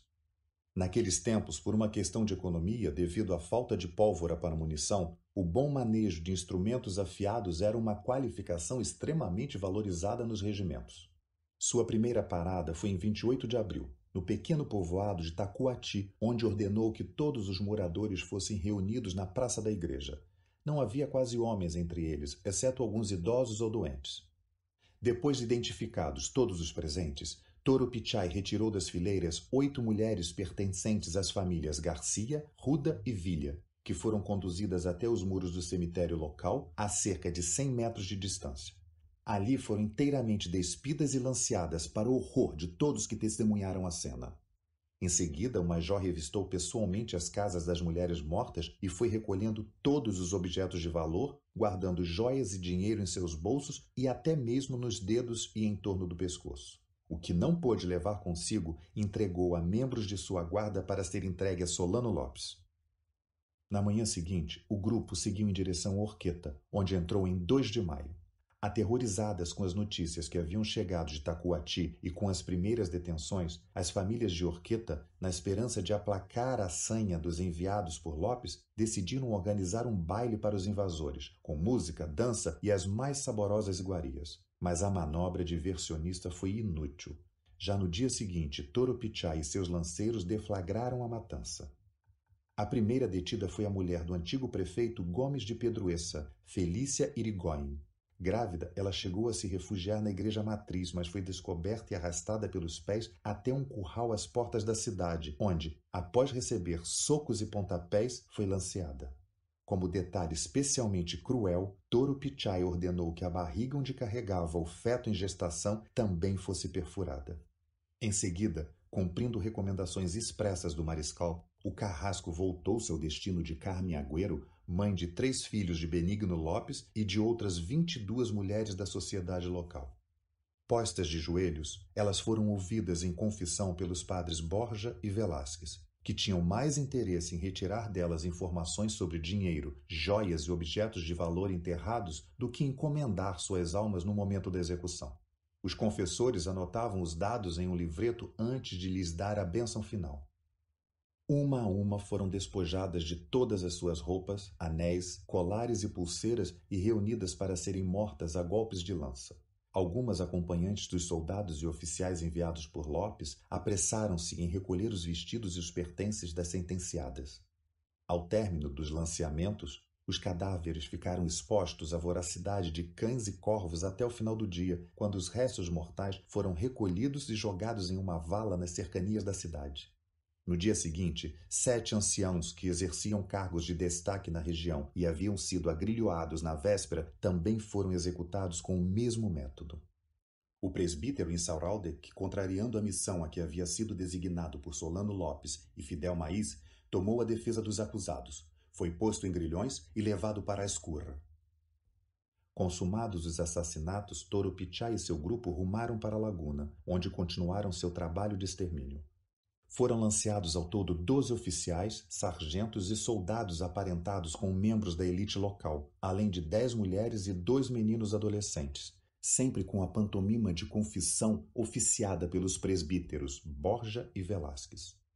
De Laguna, a tropa do terror retornou a Orqueta, onde oito mulheres haviam sido capturadas por alguns dos integrantes que haviam permanecido no povoado.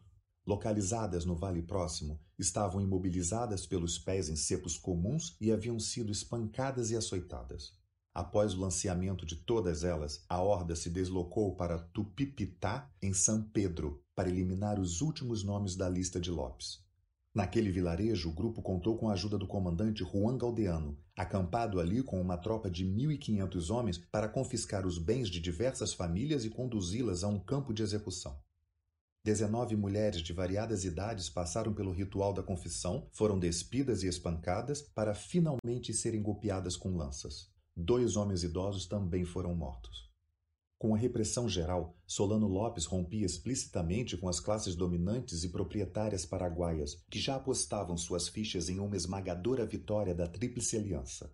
Para sua base de apoio, o novo Estado lopista contava substancialmente com os segmentos camponeses e populares. Àquela altura, o que o medonho José Gregório Benites, o Toro Pichai, menos esperava era cair em uma cilada montada por um dos próprios membros de sua comitiva. Em uma reviravolta surpreendente, o padre Borja comunicou aos demais integrantes do grupo que havia encontrado em poder do executor Mor uma mensagem do comandante da esquadra brasileira, que oferecia a ele, em troca da rendição, pagamento integral de seu soldo como tenente-coronel, patente superior à sua. Diante da denúncia, os oficiais paraguaios prenderam Benítez imediatamente, puseram-no em grilhões e o confinaram em uma casa de laguna. Após uma tentativa de fuga, teve o peso dos grilhões duplicado. Quando era levado de volta ao acampamento de Lopes, caiu em poder das forças brasileiras e foi mandado para Assunção para ser julgado pelo governo provisório. Com a prisão do Toro Pichai, o massacre em Concepción foi interrompido e famílias que seriam imoladas conseguiram escapar ao extermínio. As crianças deixadas órfãs pelos assassinatos foram adotadas por vizinhos ou mesmo por indígenas residentes em pueblos nas redondezas. O tesouro resultante do confisco das famílias foi transportado pelo tenente Vicente Nunes e entregue ao mariscal Lopes, que o dividiu com Elisa Lente. A retirada do contingente que causou a devastação da região não bastou para abrandar o sofrimento dos sobreviventes uma vez que a expoliação de seus bens e o isolamento em que foram deixados tiveram efeitos agudos, como a fome e a falta de recursos para combater surtos de cólera, varíola e tifo. No auge da agonia, uma ameaça adicional parecia se apresentar. A aproximação das tropas aliadas sob a liderança do general José Antônio Correia Câmara, cujas consequências seriam difíceis de prever. Paradoxalmente, os contingentes militares inimigos, com os comerciantes e prestadores de serviços que os acompanhavam e o apoio oferecido pela esquadra fundeada próximo à Villa Concepción foram fatores de alívio. Ao chegar, as forças brasileiras ofereceram víveres e medicamentos que evitaram uma catástrofe maior para os moradores do departamento. Notificado desse drama, o governo provisório de Assunção também enviou mantimentos e roupas ao novo administrador local, Rosendo Caríssimo. Meses depois, os habitantes das cidades atingidas pela tragédia demonstraram formalmente sua gratidão ao general brasileiro em um documento encaminhado por Caríssimo com o seguinte teor: Ao senhor general José Antônio Correia Câmara. As famílias paraguaias residentes nesta vila acodem a mim com seus votos para que, antes da partida de Vossa Excelência, concentre em uma só expressão a gratidão que repousa em seus corações e que atribuem ao herói, e devo agregar ao relato dos benefícios que o movem a tanta gratidão o eficaz e poderoso auxílio que suas forças, ao digno mando de Vossa Excelência, recebeu como autoridade local para alívio dos desgraçados e manutenção da tranquilidade pública. Cooperação valiosíssima nesta época de transição dos povos, em que surgem com mais impunidade os mal havidos com a ordem, a estabilidade e a lei. Deus guarde a Vossa Excelência por muitos anos.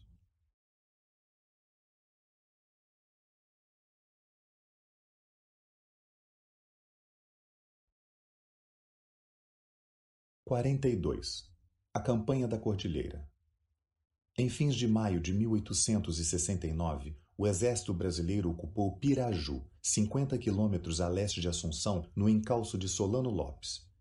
Nas semanas seguintes, tomou a totalidade das linhas férreas e destruiu a fundição de Ibicuí. Lopes se encontrava em Ascurra, com sua família e uma pequena escolta comandada por Bernardino Cabalheiro.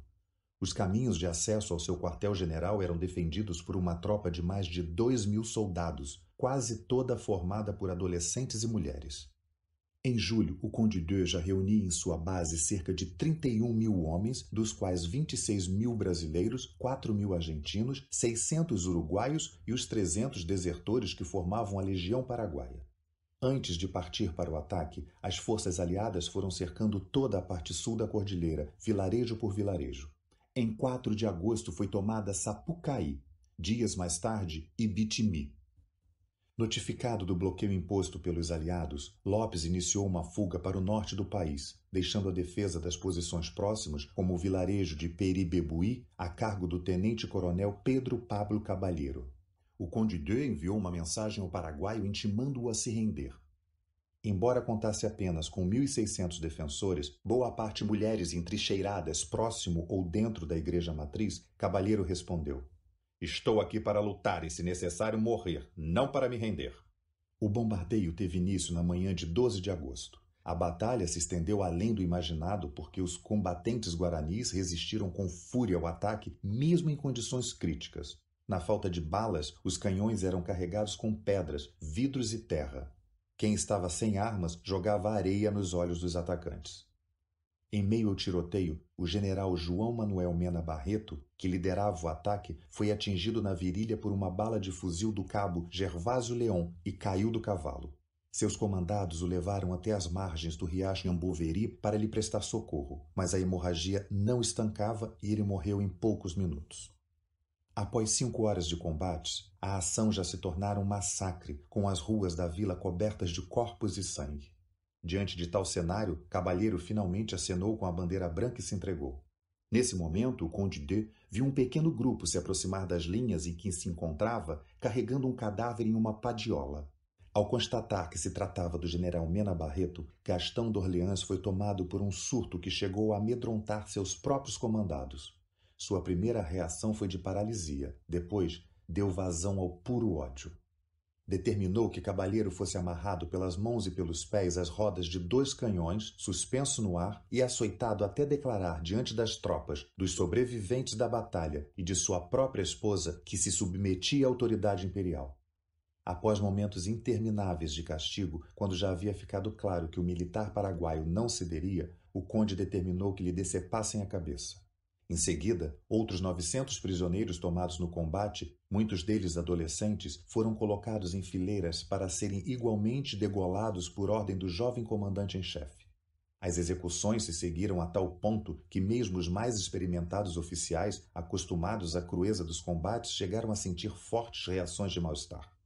O extermínio só foi interrompido com a intervenção do general Emílio Malé, que, abalado, tentou chamar Gastão à razão. Basta, comandante, basta. Muito sangue já foi derramado e não podemos nos comportar de forma igual a que mais condenamos no inimigo. Apelou, sendo felizmente atendido pelo conde, que afinal concordou em suspender a carnificina. Os historiadores divergem sobre um episódio talvez ainda mais cruel ocorrido naquele 12 de agosto, o incêndio do hospital de Peribebuí, em que pereceram centenas de feridos, médicos e enfermeiras. As versões mais extremadas acusam Gastão d'Orleans de ter mandado atear fogo às instalações, ordenando inclusive que se lacrassem as portas e janelas para impedir a fuga dos que estavam em seu interior.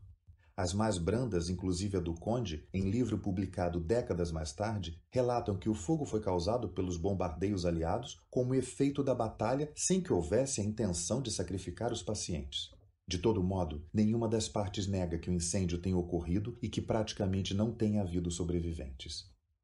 Os atos de barbárie ocorrido em Peribebuí levaram os líderes militares que os presenciaram a repensar seu apoio ao novo comandante em chefe. No dia seguinte à tomada da cidade, o argentino Emílio Mitre anunciou que as forças argentinas estavam se retirando do conflito a partir daquele momento e não perdeu tempo em organizar a volta das tropas ao seu país. Já feito Marquês de Herval por Pedro II, o general Osório, cujo poder de mobilização vinha perdendo força devido aos ferimentos de que padecia e da crescente influência de Mena Barreto, viu nas decisões radicais do príncipe a gota d'água para decidir se afastar do fronte. Sem os seus mais importantes apoiadores, e certamente ao entender que havia avançado pelo terreno perigoso dos crimes de guerra, o próprio Gastão caiu em um estado depressivo e foi sendo tomado por profundo alinhamento do que se passava no contexto da guerra. Horas antes da batalha mais infame para os dois lados desde que a guerra começara, ele e seu regimento instalaram-se na vizinha Caacupé, onde as tropas imperiais haviam mutilado ou degolado todos os oficiais que haviam defendido a praça. O estado de miséria ali era tão agudo que mulheres retiravam sangue de corpos dos mortos para alimentar seus filhos. Sobre a situação no local, após o massacre, Gastão d'Orleans escreveria à família. O vilarejo era o mais nojento em que eu havia acampado. Apesar de estar no meio de esplêndidos laranjais e muitas flores, e eu passei o período de forma muito melancólica. No entanto, eu não perdi a cabeça, mas me propus a não tomar mais conhecimento de ninguém.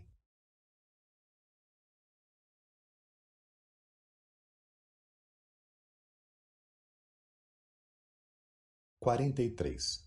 As crianças de Acosta Nu. Notificado da ocupação de Peribebuí pelas tropas aliadas, Solano Lopes continuou a marcha em direção ao norte.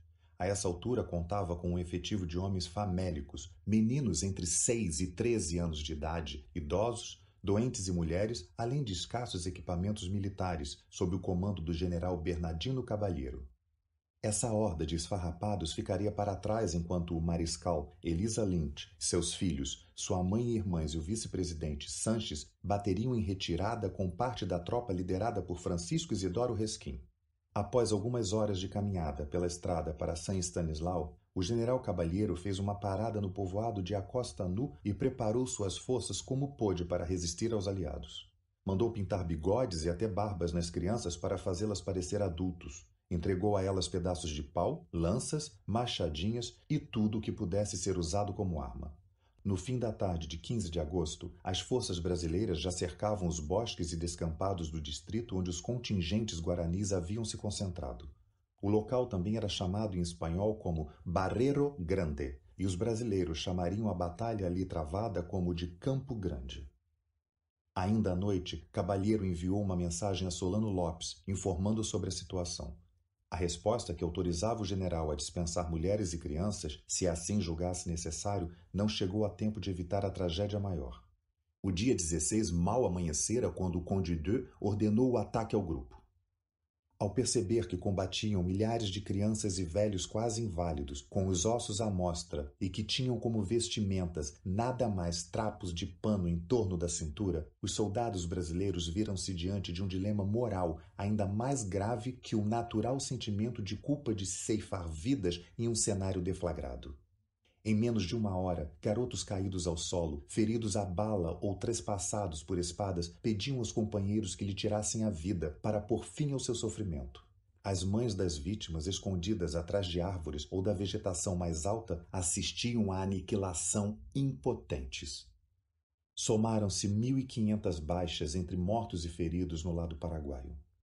Quando os combatentes guaranis recuaram, buscando refúgio no bosque e no matagal das cercanias, o conde de ordenou que seus subordinados ateassem fogo à vegetação, o que fez com que poucos conseguissem escapar à matança.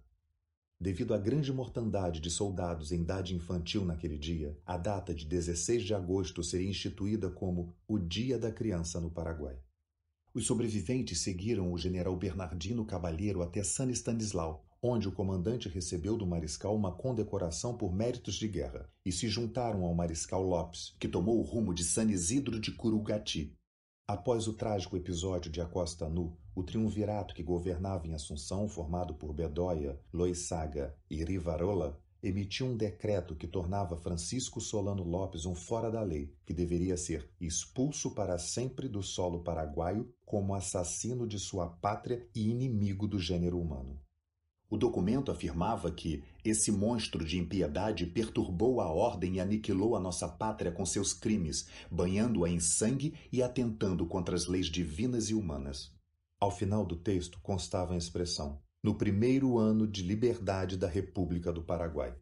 Em 28 de outubro de 1869, Curuguaiti foi atacada, saqueada e incendiada pelas tropas brasileiras. Lopes e sua comitiva escaparam por pouco e fugiram como puderam, tomando o rumo nordeste do país. Colunas secundárias do exército paraguaio foram derrotadas em Tapitanguaí e Tacuati, numa clara evidência de que as últimas resistências à Tríplice Aliança estavam nos estertores. Tinha início o ato final do conflito, uma etapa que ficaria conhecida como Caravana da Morte.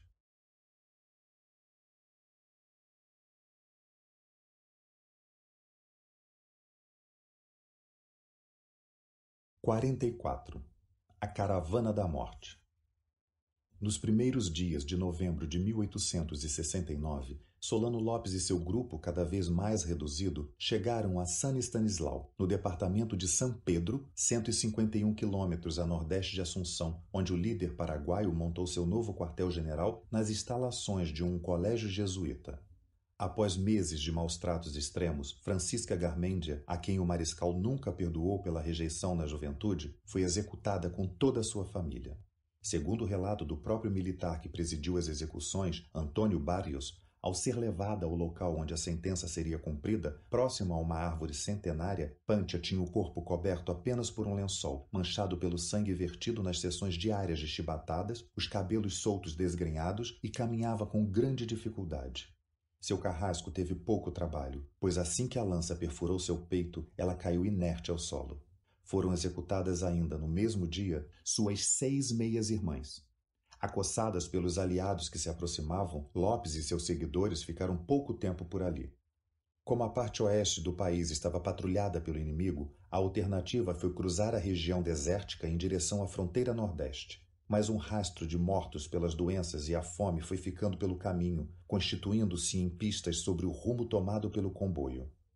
Entre os relatos da guerra, um episódio especialmente revelador do desespero reinante na etapa final. Um dos soldados que ainda havia conseguido a duras penas manter seu cavalo e era muito apegado a ele, enforcou-se depois que, certa noite na caravana, quando quase todos dormiam, seus colegas, transtornados, mataram o animal para saciar a fome.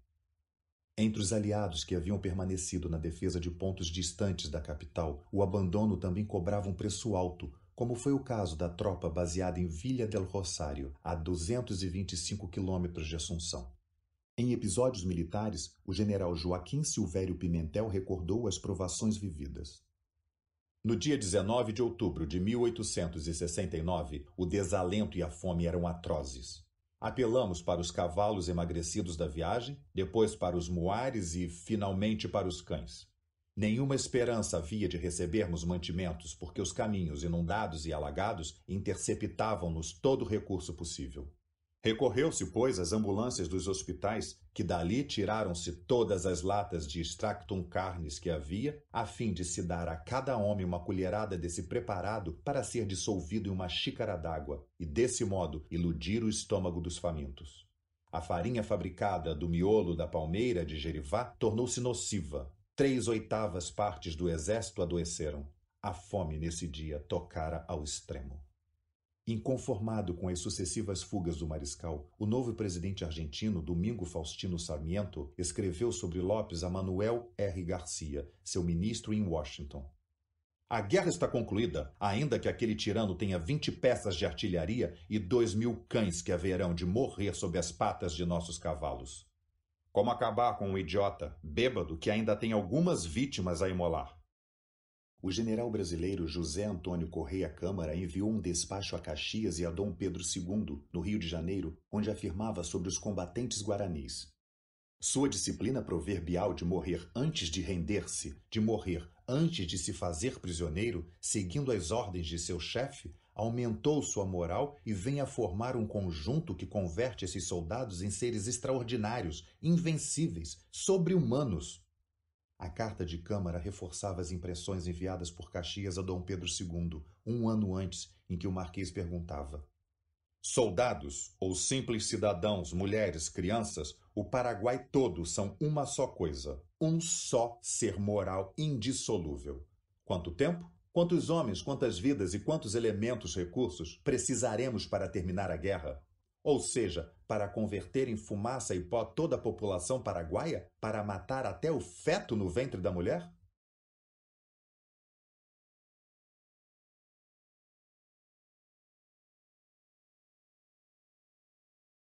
Quarenta e cinco. O fim.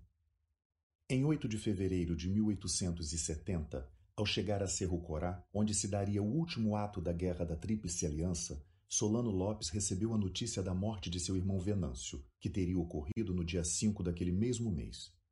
Sem mencionar o nome do parente que o havia traído, conforme fora sempre advertido, o auxiliar informou que o falecimento ocorrera aparentemente por causas naturais, junto ao arroio Criguelo, nas proximidades de Passo Mumbutu. Causas naturais eram um eufemismo recorrente para os maus tratos sofridos pelos alvos da vingança lopista. Em seus últimos dias, Venâncio não passava de uma figura fantasmagórica, esquálido pela fome, sujo, devastado pelas privações e a exaustão das caminhadas, que se arrastava com o corpo em carne viva na retaguarda da tropa em fuga. A mãe Juana e as irmãs Inocência e Mônica Rafaela eram mantidas cativas na comitiva de Solano, com as roupas esfarrapadas e bastante abatidas. Localizado a uma distância de 454 quilômetros ao nordeste de Assunção, Cerro Corá era um cenário de paraíso em um momento em que os horrores do conflito atingiam seu momento crucial. Montes arborizados da cordilheira de Amambaí, como o Ponta Porã, o Tacurupitã, o Guazu, o Tanqueria e o próprio Cerro Corá, à margem direita do repousante rio Aquidabã, apresentavam-se pontilhados por palmeiras e pedreiras sobre um clima ameno. As carroças e as montarias foram acomodadas em um curral improvisado. Tendas de campanha foram montadas, acenderam-se fogueiras e as mulheres foram em busca de frutas e verduras para reforçar as poucas rações que restavam. Os homens foram tentar alguma pesca e caça. A última cabeça de gado havia sido sacrificada no final de janeiro para um assado dividido entre a tropa e a família Lopes. Todos tinham fome e as crianças começavam a sofrer com a desnutrição. Dos dez mil que haviam acampado em Ascurra, só restavam com o mariscal pouco mais de quatrocentos homens, comandados por onze oficiais de alta patente, entre eles seu filho Juan Francisco, o Pantito, feito chefe do Estado-Maior. Enquanto isso, o exército brasileiro ainda dispunha de 30 mil soldados. Naquele refúgio passaram algumas semanas de calmaria. Apesar dos recursos escassos, voltou-se a ouvir os risos da soldadesca e aqui e ali fazia-se música com harpa ou violão. Ao mesmo tempo, o clima indicava certo alinhamento à presença do mariscal, que já não inspirava tanto temor, talvez porque, de forma fatalista, pressentissem que o desfecho da guerra já se encontrava escrito. Enquanto as semanas passavam, Elisa tentava convencer Solano a atravessar o Chaco e cruzar a fronteira para a Bolívia, onde poderia obter asilo facilmente junto ao presidente Mariano Melgarrejo. Lopes recusava a ideia em parte por não querer passar a história como covarde em parte porque tinha consciência da impopularidade do governante vizinho. De fato, Melgar Herro cairia menos de um ano depois e seria assassinado no exílio peruano em novembro de 1871. O retiro bucólico de Cerro Corá, tão próximo da fronteira com o inimigo, era sua parada final, um beco sem saída. Numa dessas conversas, Lopes acendeu um puro e respondeu: Tentas adoçar meus momentos finais com esses acenos de esperança, ma chérie, mas minha decisão está tomada. Elisa apelou aos instintos paternos. Observou que os filhos mereciam uma chance de viver em paz. O sacrifício não será apenas o da tua vida, Francis. Prometi não abandonar jamais o meu país. Tome seu caminho com as crianças, pediu. Voltaremos a nos reunir em algum momento, quando tudo isso acabar. Ela apenas meneou a cabeça e deu um longo suspiro, certa de que não havia mais o que fazer. A sorte estava lançada. Com ar conformado, Solano lhe revelou um desejo. Gostaria de condecorar alguns dos bravos soldados que estiveram comigo desde muito tempo, disse. Infelizmente, não temos aqui ouro, prata ou adereços para forjar medalhas. A ideia animou Madame Lynch, que se pôs a buscar pedaços de esporas, fivelas e tudo o que pudesse ser trabalhado para satisfazer, mesmo que simbolicamente, a derradeira vontade do general. Alguns soldados ajudaram na fundir e entalhar as plaquetas, mas ainda faltavam tecidos com as cores do país de onde deveriam pender as medalhas. Ela encontrou na bagagem do mariscal fitas com as cores da Espanha, recebidas em alguma homenagem consular nos tempos de paz. Separou as tiras, retirando as amarelas e mantendo as vermelhas, que também caracterizavam os uniformes e os símbolos nacionais paraguaios, e com elas montou as condecorações desejadas por Lopes. Evidentemente, ele ficou bastante tocado com o gesto. E, admirando o resultado do esforço, expressou sua gratidão. Elisa, de tudo o que fiz na vida, a maior certeza é a de tê-la escolhido como companheira. Vou preparar o momento oportuno para fazer essa entrega. Por volta do meio-dia do dia 28 de fevereiro, um grupo de mulheres com fuzis às costas foi até o mariscal com a informação de que haviam avistado uma coluna de cavalaria com milhares de homens a caminho do acampamento.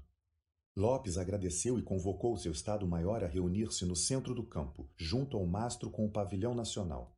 Seus generais e coronéis atenderam prontamente ao comando e lhe passaram um resumo das condições para um combate.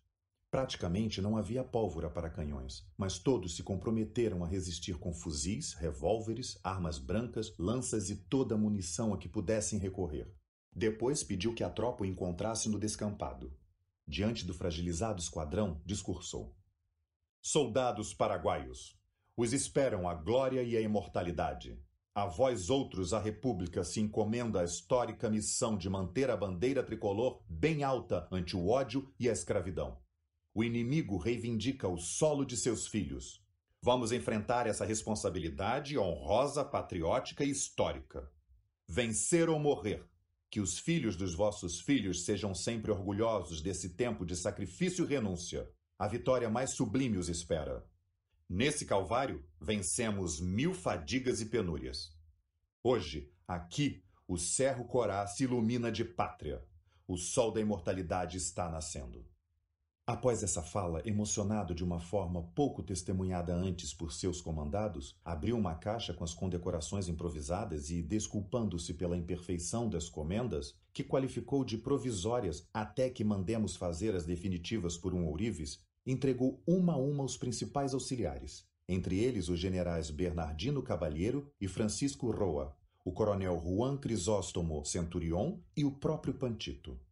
Depois de dispensar o grupo, Lopes recolheu-se à sua tenda para uma refeição e alguns goles de conhaque.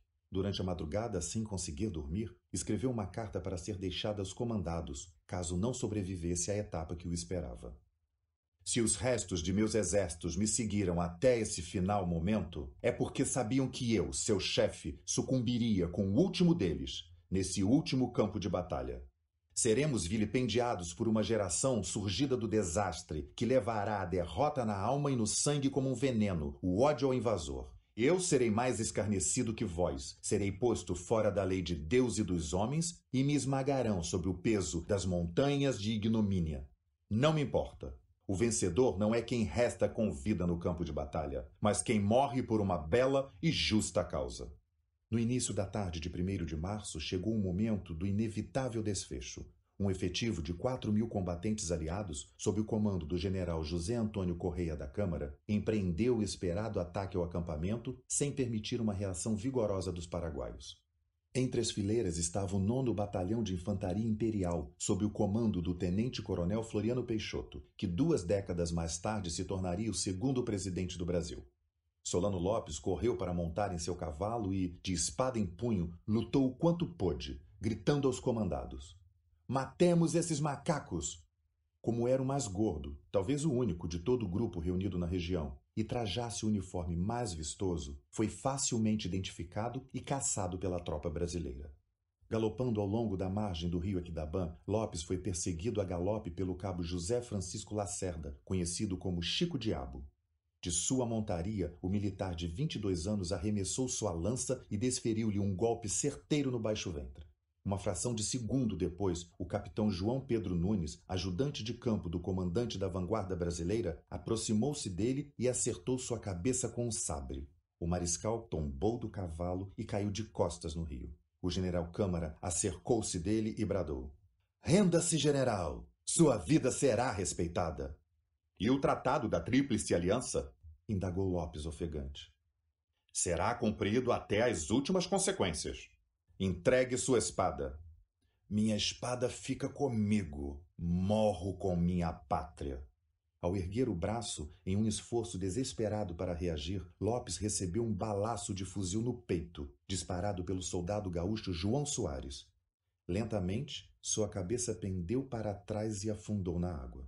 Chico Diabo aproximou-se e, apalpando o cadáver, retirou-lhe da cintura uma faca de prata com detalhes em ouro e a gravação das iniciais FL, que também serviam para o nome dele, Francisco Lacerda. O soldado Genésio Gonçalves Fraga cortou a orelha esquerda do morto, cumprindo a promessa de levar esse troféu à sua família. Outros vieram a seguir para saquear o corpo, apesar dos gritos de protesto do general Câmara. Ao ver o presidente paraguaio morto, a tropa brasileira foi tomada por uma euforia selvagem, assassinando indiscriminadamente civis e militares, pondo fogo em barracas e matando até mesmo feridos e doentes que se encontravam nos ranchos. O general Francisco Roa, emboscado no arroio Taquaras, recebeu a intimação de soldados imperiais que o cercaram. Rende-te, paraguaio danado! Jamais! gritou o oficial que foi imediatamente degolado. Em sua carruagem, em um barranco acima do rio, o vice-presidente Francisco Sanches, então com 75 anos, tentou reagir aos agressores a bengaladas. Em meio aos golpes desferidos contra os brasileiros, recebeu um tiro fatal. Durante a perseguição ao mariscal, Elisa e seus filhos conseguiram se refugiar em um outro coche, protegidos por Pantito Lopes, que montou guarda em frente ao veículo. Os combatentes aliados já chegaram perguntando se quem estava lá dentro era a querida de Lopes e seus bastardinhos. Furioso, Pantito ergueu sua espada e investiu contra o grupo. Um dos soldados gritou: Renda-se, menino! E ouviu como resposta do adolescente de 15 anos: um coronel paraguaio não se rende. Nesse momento caíram todos sobre ele, aos gritos das crianças que assistiam a tudo da janela do coche e de Elisa. Ela desembarcou para socorrer o filho, que, com o corpo perfurado em várias partes pelos golpes de espada, morreu em seus braços. O enteado José Félix, de 10 anos, filho de Juanita Pessoa, também tentou enfrentar os adversários e foi ferido mortalmente. Desesperada, Elisa reuniu forças para se pôr de pé e encarar os oponentes, fazendo menção de puxar a arma da cintura. Foi cercada por dois homens e reagiu. Cuidado com o que vão fazer, sou inglesa. Vendo aquela mulher em situação lastimável com seus filhos atrás de si, o major Floriano Peixoto ordenou que a deixassem em paz e foi obedecido. As atenções de Elisa voltaram-se novamente para Solano. Caminhou ao lugar onde ele se encontrava caído. As pernas estavam fracas e o medo a dominava. O cadáver ensanguentado na margem do rio estava despido. Haviam retirado suas roupas e todos os troféus possíveis. Haviam-lhe cortado as orelhas, um dedo, quebraram-lhe quase todos os dentes e retiraram-lhe alguns da boca. O relógio de ouro também fora levado. Elisa voltou-se para o destacamento militar que estava próximo e gritou: Então é essa a civilização que vieram trazer? É essa a sua libertação do povo paraguaio? Antes do fim da tarde, junto aos filhos pequenos, ela limpou os corpos do companheiro, do filho e do enteado e os envolveu em mantas de cavalaria à guisa de mortalhas. Durante o ritual, cuidou de retirar com um punhal afiado mechas dos cabelos de Solano e de Pantito. Com uma lança que encontrou jogada nas proximidades, abriu três covas. Enterrou Solano, Pantito e José Félix e assinalou o local com uma cruz improvisada. O prelado Fidel Maís aproximou-se juntou-se ao pequeno grupo e procedeu um ritual de consagração das sepulturas. Elisa acendeu uma vela e a colocou nas mãos de uma das crianças. Abraçada aos meninos, sentou-se e rezou com eles, em voz baixa, entre lágrimas, uma longa oração. A essa altura, o exército aliado já havia montado acampamento. Uma pequena refeição foi servida. Todos foram se recolhendo pouco a pouco e finalmente a noite caiu silenciosa sobre o último campo de batalha do conflito. A Guerra do Paraguai havia terminado.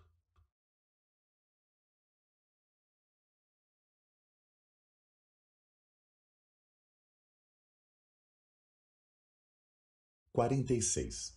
O destino de cada um. Na manhã seguinte à Batalha de Cerro Corá, o general brasileiro José Antônio Correia Câmara fez um levantamento da situação resultante do combate final.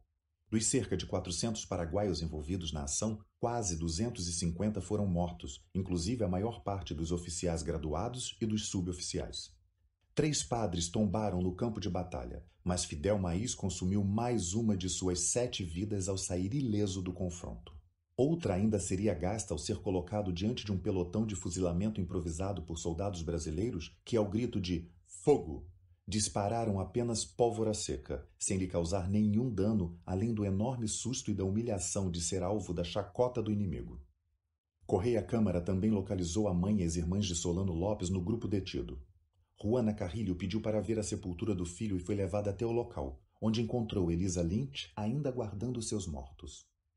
O encontro não foi amigável. Elisa fez menção de abraçar a sogra, mas Juana rejeitou a aproximação. Não a conheço. O que deseja, senhora? Reagiu. Inocência e Mônica Rafaela esqueceram rapidamente os maridos mortos, assim como as tragédias vividas, e nos dias seguintes já iniciaram romances com militares brasileiros. Inocência com o próprio general Câmara. O que restou da caravana da morte seguiu para Assunção, com uma parada em Villa Concepción, onde os corpos de Francisco Solano Lopes, Pantito e José Félix, exumados, passaram por uma necrópsia feita por médicos do Exército Brasileiro. Os exames confirmaram as perfurações por lança no ventre e a bala no peito do mariscal. A morte de Solano Lopes iniciou a construção de um mito em torno de sua figura, que ganharia novos enfoques de acordo com o contexto histórico de cada época e dificilmente encontraria análises objetivas. No período do imediato pós-guerra, prevaleceu a visão dos vencedores, que o retrataram como tirano e delirante, assim como a do governo provisório, que o havia declarado traidor da pátria. É preciso lembrar, porém, que por mais atrocidades que o regime sob seu comando tenha perpetrado, Lopes não diferia na perseguição aos adversários políticos de vizinhos como, por exemplo, Venâncio Flores. Para boa parte da população paraguaia, ainda nos dias atuais, Lopes é uma figura cultuada, visto como um estadista que, mesmo tendo cometido excessos, defendeu bravamente seu país da agressão estrangeira, inclusive no plano econômico. Esse aspecto foi enfatizado pelos movimentos de esquerda latino-americanos, para quem o líder paraguaio foi um pioneiro antiimperialista. Já sob o aspecto estratégico, suas deficiências ficaram evidenciadas em diversos momentos. O historiador Francisco Doratiotto, por exemplo, afirma: na condução da guerra, Solano Lopes foi chefe militar incompetente. Esse fato foi, porém, compensado pela disciplina e combatividade do soldado paraguaio, mantidas quer por sua bravura, quer pelo clima de terror a que era submetido. Para Elisa Lynch, a queda de Solano Lopes representou a ruína material e pessoal, como ela própria previra. No retorno à Assunção, ela mal pôde recolher alguns dos pertences que haviam restado na casa devastada durante a ocupação da capital pelas forças aliadas mais de um ano antes. A residência e suas demais propriedades foram confiscadas pelo governo provisório paraguaio e ela foi levada para Montevidéu, onde ficou detida por algumas semanas. Depois foi enviada ao Rio de Janeiro, onde tentou, sem sucesso, uma audiência com o imperador Pedro II. O Conde de aceitou interceder em seu favor e, com o auxílio dele, somado às gestões do Império Britânico, foi autorizada a viajar para a Inglaterra.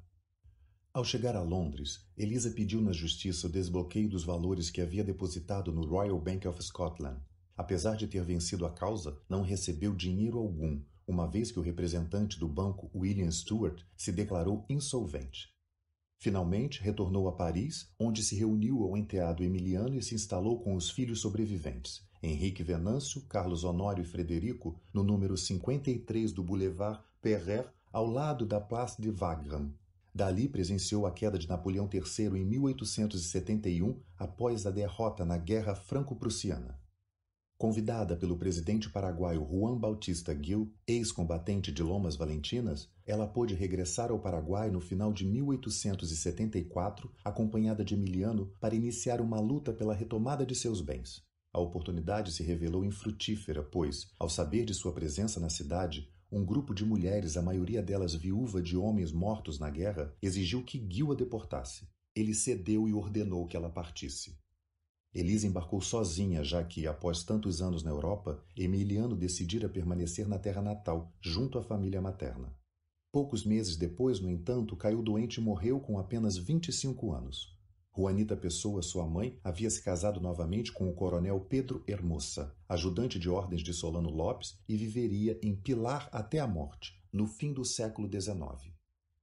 Elisa ainda viajaria a Buenos Aires em 1885 com o objetivo de reaver a posse das terras públicas paraguaias que haviam sido postas em seu nome por Solano Lopes e passaram a pertencer à Argentina e ao Brasil ao final da guerra. Chegou a impetrar uma ação por meio do jurista brasileiro Rui Barbosa para ter reconhecida como sua a propriedade de 33.175 quilômetros quadrados em Mato Grosso, como esperado, os pedidos foram considerados improcedentes em ambos os países. A mulher irlandesa de Lopes passou seus últimos tempos na obscuridade em Paris, servida por uma criada no apartamento de onde raramente saía.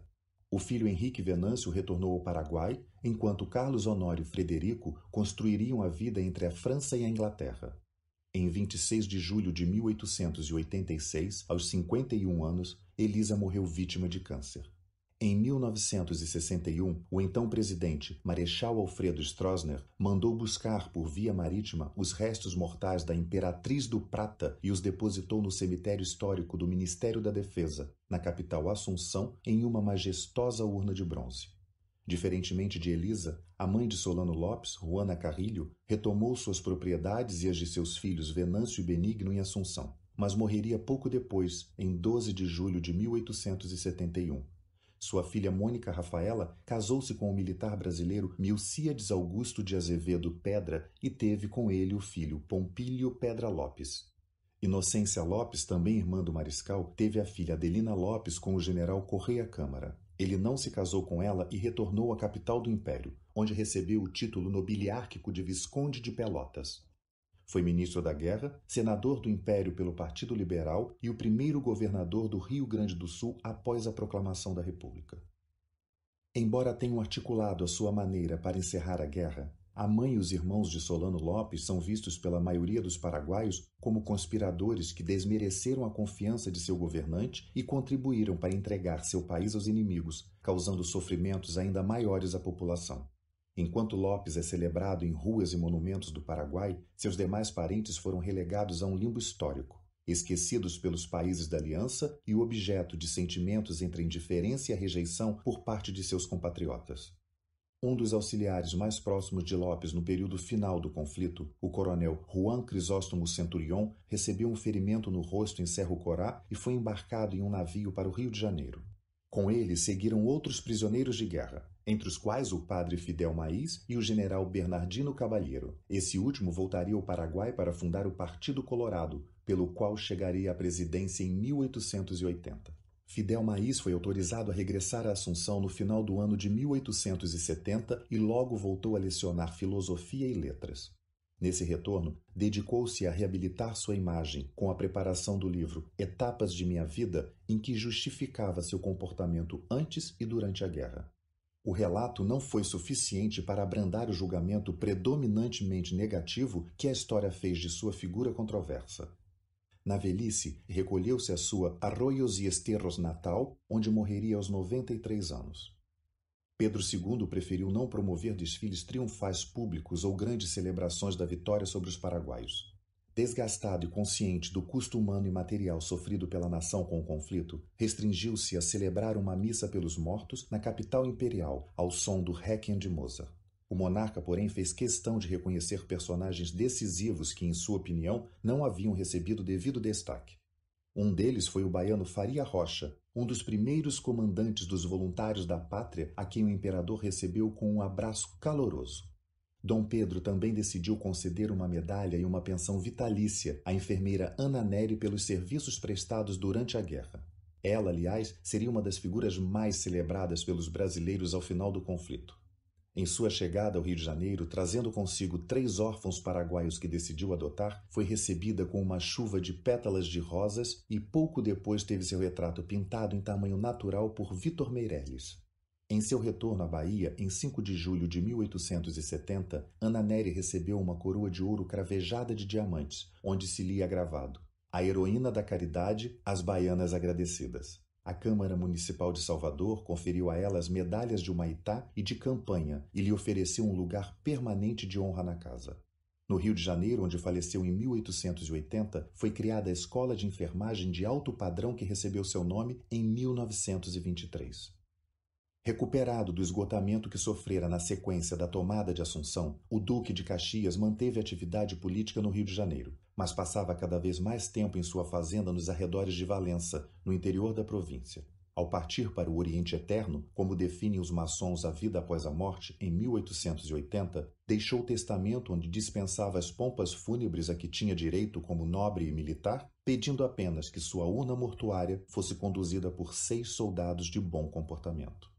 Em 25 de agosto de 1923, 120 anos após seu nascimento, foi instituído o Dia do Soldado e a festa em sua honra. Três anos depois, receberia o título póstumo de Patrono do Exército. Ainda assim, manteve-se como um dos alvos preferenciais dos críticos à intervenção brasileira no Paraguai. Visto pelos revisionistas como alguém que também foi impiedoso ao dizimar as mal equipadas tropas guaranis, ele se estabeleceu para as Forças Armadas Brasileiras como modelo de estrategista com um inflexível senso do dever. Nos tempos imediatos do pós-guerra, sua figura manteve-se ofuscada pela do general Manuel Luiz Osório, cujos feitos junto à Tríplice Aliança mantiveram-se mais imunes a polêmicas. Logo depois de seu regresso, por exemplo, ele recebeu de Deodoro da Fonseca uma espada de honra cinzelada em ouro e ornada de brilhantes, custeada pelos oficiais que comandou na guerra. Na lâmina estavam gravadas as batalhas e os combates de que participara. Apesar do prestígio, Osório atravessou a década de 1870 sob a pressão de dívidas. Sua situação se estabilizou após ter sido nomeado senador do Império pela princesa Isabel em 1877. Na posse, declarou: A farda não abafa o cidadão no peito do soldado. No ano seguinte, se tornaria ministro da Guerra e permaneceria no cargo até a morte em 1879 de pneumonia. Na nova atividade, Osório despachava frequentemente com o imperador, com quem mantinha um relacionamento marcado pela informalidade. Conta-se que, em uma dessas reuniões, ao perceber que Dom Pedro cochilava, deixou sua espada cair ao chão com muito barulho.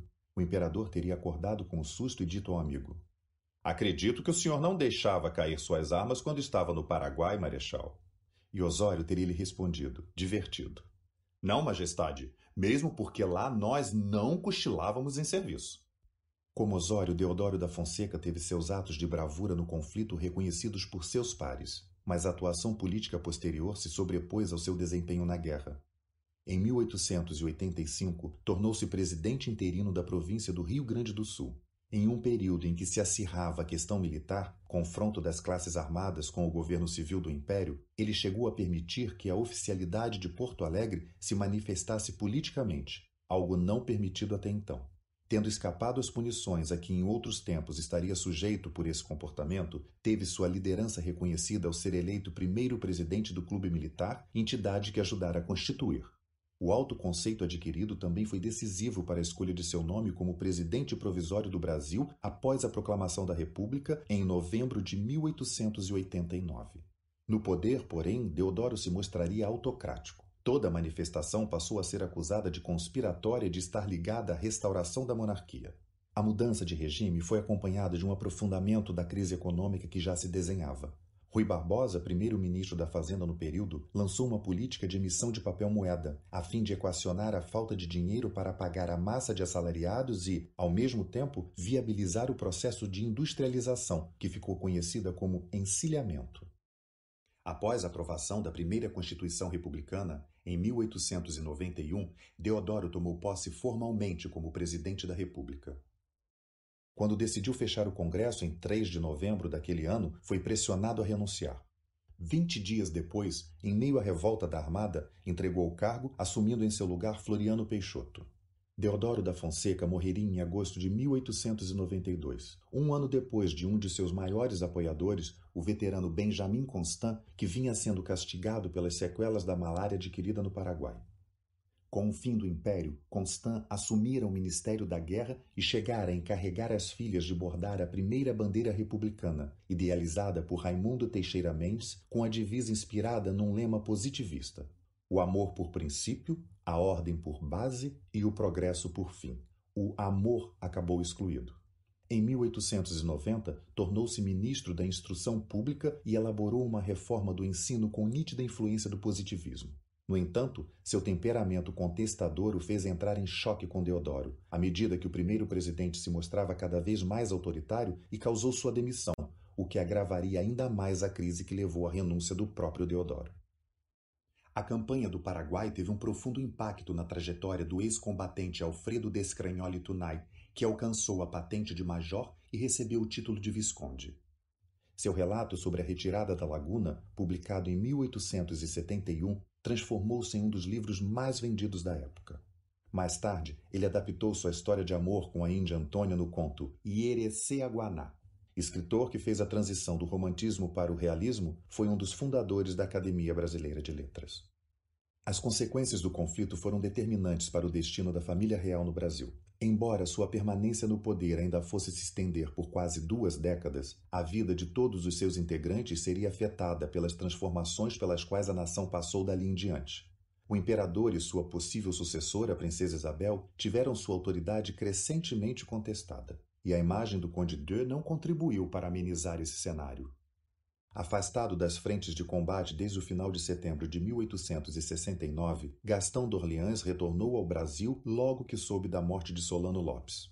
Ele e o general Manuel Luiz Osório foram homenageados em uma festa organizada pelo Partido Liberal, em um dos raros eventos positivos para o conde que, nos anos seguintes, seria hostilizado pela classe política, pelo jurista Rui Barbosa e pela imprensa republicana, que o pintavam como um estrangeiro antipático, bom vivant e explorador dos pobres que viviam em cortiços improvisados em suas propriedades. Certa vez, ele desabafou em uma carta aos parentes europeus.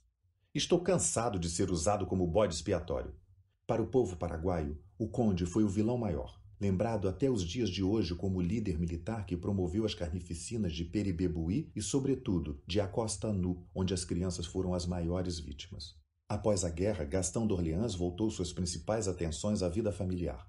No final de 1873, a princesa Isabel finalmente engravidou, mas teve um parto dificílimo, no qual nasceu a filha Luísa Vitória, em julho de 1874. A menina, contudo, morreu poucos dias depois. No ano seguinte, o casal teria o primeiro varão, Pedro de Alcântara, seguido dos príncipes Luís e Antônio. Exilado com o sogro no advento da República, morreu quando viajava em um navio para o Brasil, para os festejos do centenário da independência em 1922. Logo que a guerra se encerrou, o outro genro de Pedro II, o Duque de Saxe, seguiu para a Europa com a princesa Leopoldina e os filhos Pedro Augusto, Augusto Leopoldo e José Fernando, o mais moço, Luiz Gastão, nasceria no velho continente. Pouco depois do parto, Leopoldina morreria de febre tifoide em Viena. Os dois filhos mais velhos seriam criados pelos sogros Pedro II e Teresa Cristina. O Duque de Saxe não retornou mais ao Brasil e viveu dedicado ao seu maior interesse, a caça, até a morte em 1907. Ao receber a notícia da perda da filha, Pedro II iniciou com a imperatriz Teresa Cristina uma viagem por toda a Europa e pelo Egito, sua primeira ida ao exterior, que duraria 11 meses. Em 1876, começou outra jornada que também incluiria os Estados Unidos e o Canadá. A última excursão foi pela Europa, em 1888, e teve como principal motivo a recuperação de sua saúde, abalada por crises diabéticas e febres. Pedro II foi aconselhado por seus médicos a passar um ano e dois meses em tratamentos entre Alemanha, Itália e França. Enquanto esteve fora, a princesa Isabel assinou a Lei Áurea, que extinguiu a escravidão no Brasil. Ao retornar, o monarca encontrou o país em um clima convulsionado pela insatisfação das elites empresariais e rurais e, sobretudo, pela inquietação nos quartéis.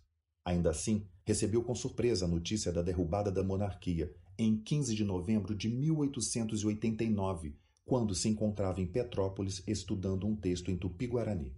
Como grande parte do que ocorreu na vida política nacional desde então, o improviso dominou a cena nos primeiros momentos da República. Deposto todo o Conselho de Ministros, presidido pelo Visconde de Ouro Preto, o Marechal Deodoro da Fonseca, em um rasgo da antiga fidelidade a Dom Pedro II, declarou que iria procurar o imperador para propor-lhe um novo gabinete. Seus colegas militares o convenceram do perigo que eles correriam caso persistisse a antiga ordem. Coube a José do Patrocínio, então presidente da Câmara dos Vereadores do Rio de Janeiro, decretar oficialmente o novo regime.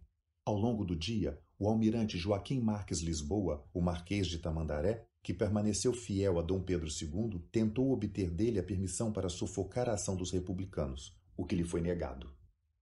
Aos 82 anos de idade, o almirante era o último dos grandes militares monarquistas ainda vivo. Ele permaneceu ao lado da família imperial até seu embarque definitivo para o exílio no navio Alagoas, às pressas, à noite e sob chuva, numa medida do comando republicano para evitar qualquer tentativa de reação popular em prol do velho regime. Por ocasião de sua morte, em março de 1897, seis marinheiros acompanharam seu corpo no carro fúnebre. No cortejo até o cemitério de São Francisco, o povo o saudou como herói e no porto os navios prestaram-lhe as últimas homenagens, com oficiais perfilados e salvas de canhões. O governo provisório ofereceu a Pedro II uma dotação financeira para se manter na Europa nos primeiros tempos, mas ele recusou de forma categórica. Com a morte da imperatriz de insuficiência cardiorrespiratória, três semanas após a chegada a Portugal, Dom Pedro estabeleceu-se em Paris, onde viveu modestamente e morreu de pneumonia em 5 de dezembro de 1891. Enquanto preparavam seu corpo, um pacote lacrado foi encontrado no quarto com uma mensagem escrita pelo próprio imperador. É terra de meu país. Desejo que seja posta no meu caixão se eu morrer fora de minha pátria. O pacote continha amostras de terra de diversas províncias brasileiras. O governo francês proporcionou ao monarca deposto um funeral com honras de Estado, acompanhado por milhares de pessoas, entre elas representantes da realeza europeia, além de membros da Academia Francesa, da Academia de Ciências Morais e da Academia de Inscrições e Belas Artes. A viagem prosseguiu até a igreja de São Vicente de Fora, em Lisboa, onde o corpo de Pedro II foi depositado no Panteão dos Bragança em 12 de dezembro. Os membros do governo republicano brasileiro, temerosos de que a grande repercussão da morte do imperador levasse a uma tentativa de mudança no quadro político, vetaram qualquer manifestação oficial.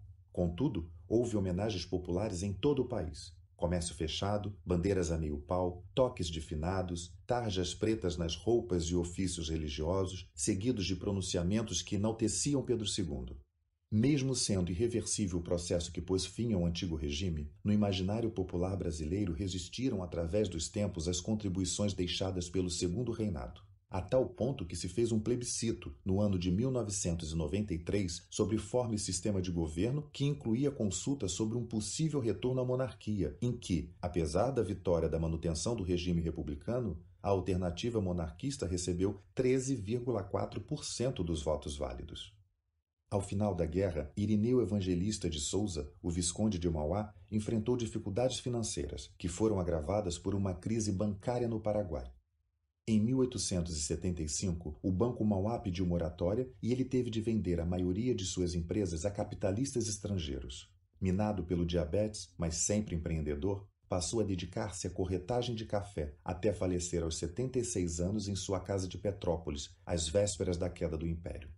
O governador Justo José de Urquiza foi assassinado no Palácio São José, na cidade de Concepción del Uruguai, província de Entre Rios, a 11 de abril de 1870, durante a revolta liderada pelo general Ricardo Lopes Jordão. As discordâncias do chefe militar com o caudilho remontavam à retirada de Pavon. Quando Urquiza convocou os entrerrianos a reforçar a Tríplice Aliança em 1865, Lopes Jordão lhe respondeu em uma carta: o senhor nos chama a combater o Paraguai. Nunca.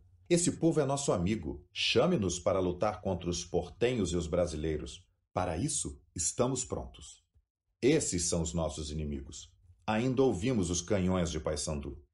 Comandante em chefe das forças aliadas e presidente argentino durante quase todo o conflito, Bartolomeu Mitre manteve-se um liberal ferrenho e, em um proclama que emitiu ao fim da guerra, exaltou o significado daquele triunfo para o livre comércio no Cone Sul.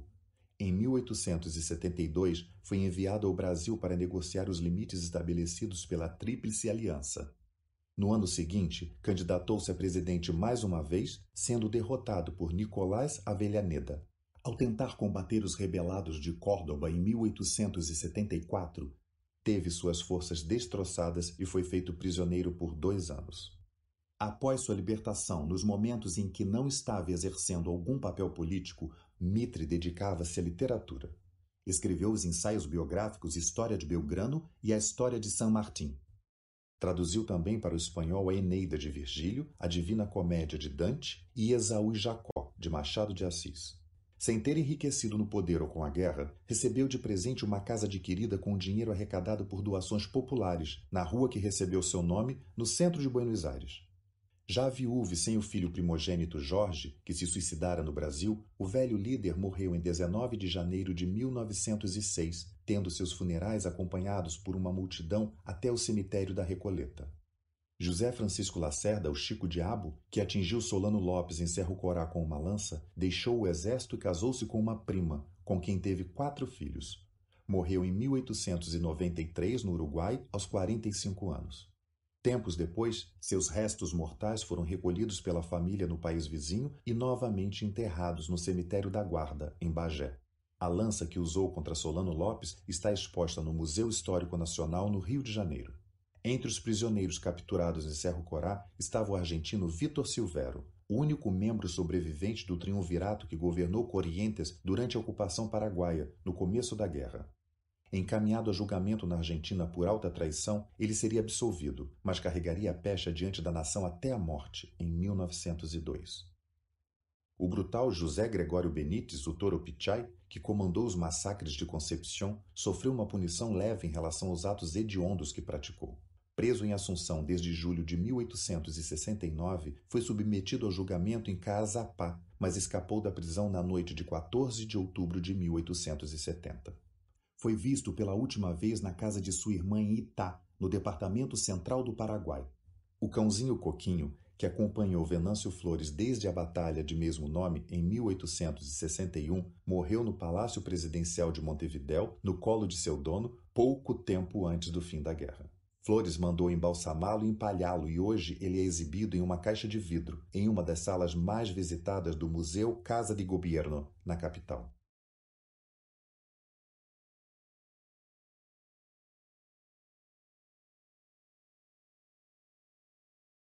47. Do pós-guerra aos dias atuais.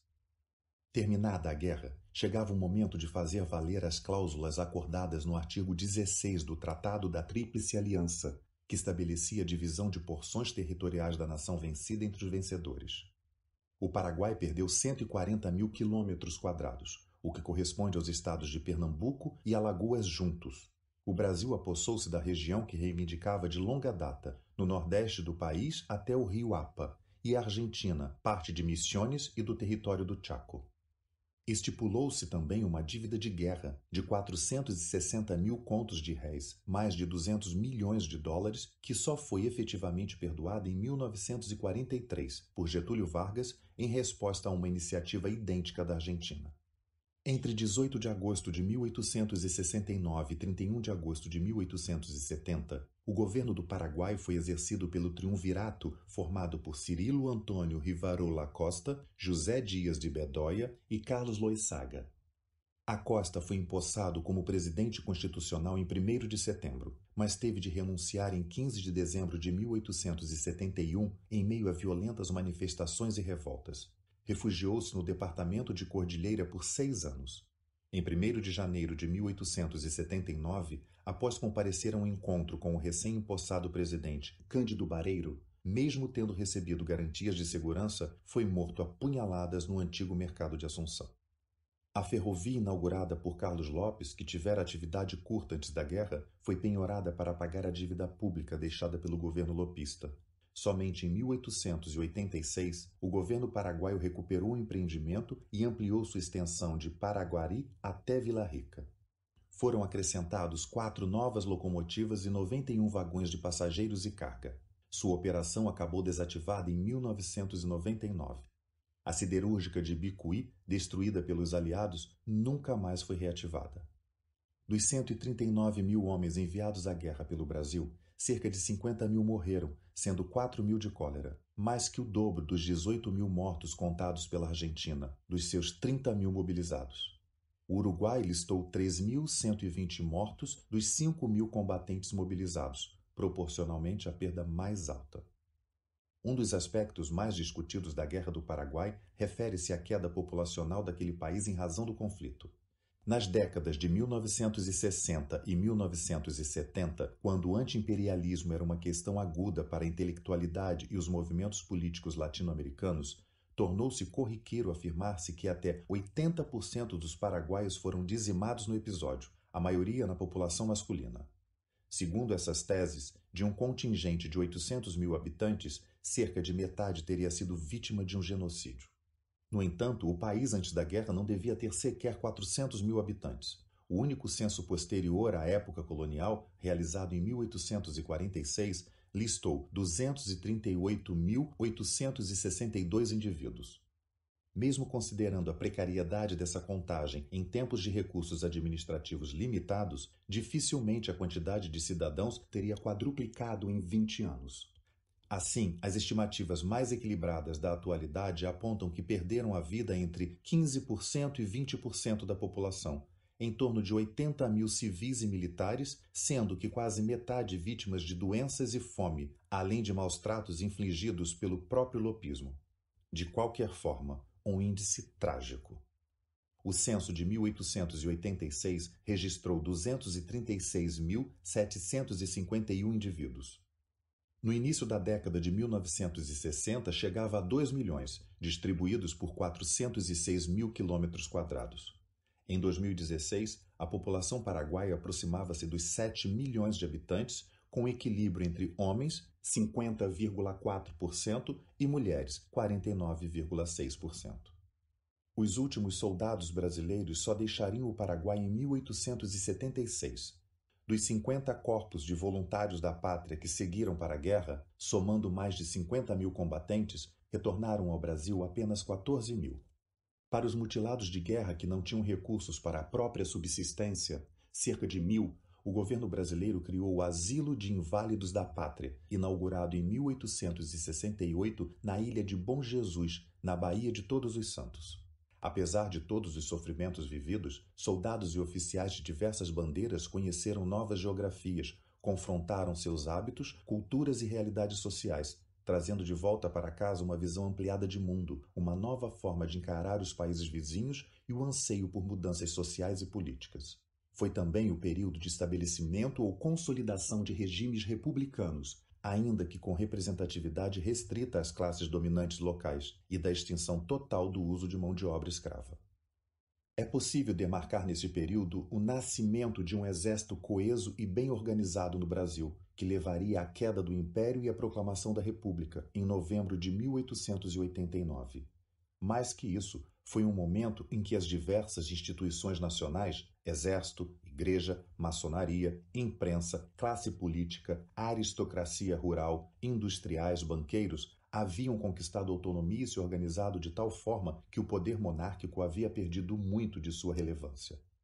Era também o momento em que surgia uma classe operária, em grande parte formada com a chegada de mão de obra europeia. Quando Pedro II assumiu o poder, o Brasil Império era uma nação rural, de feições coloniais e escravistas. Quando saiu, o Brasil, agora República, tinha estados politicamente estruturados e com traços cosmopolitas em suas cidades mais prósperas.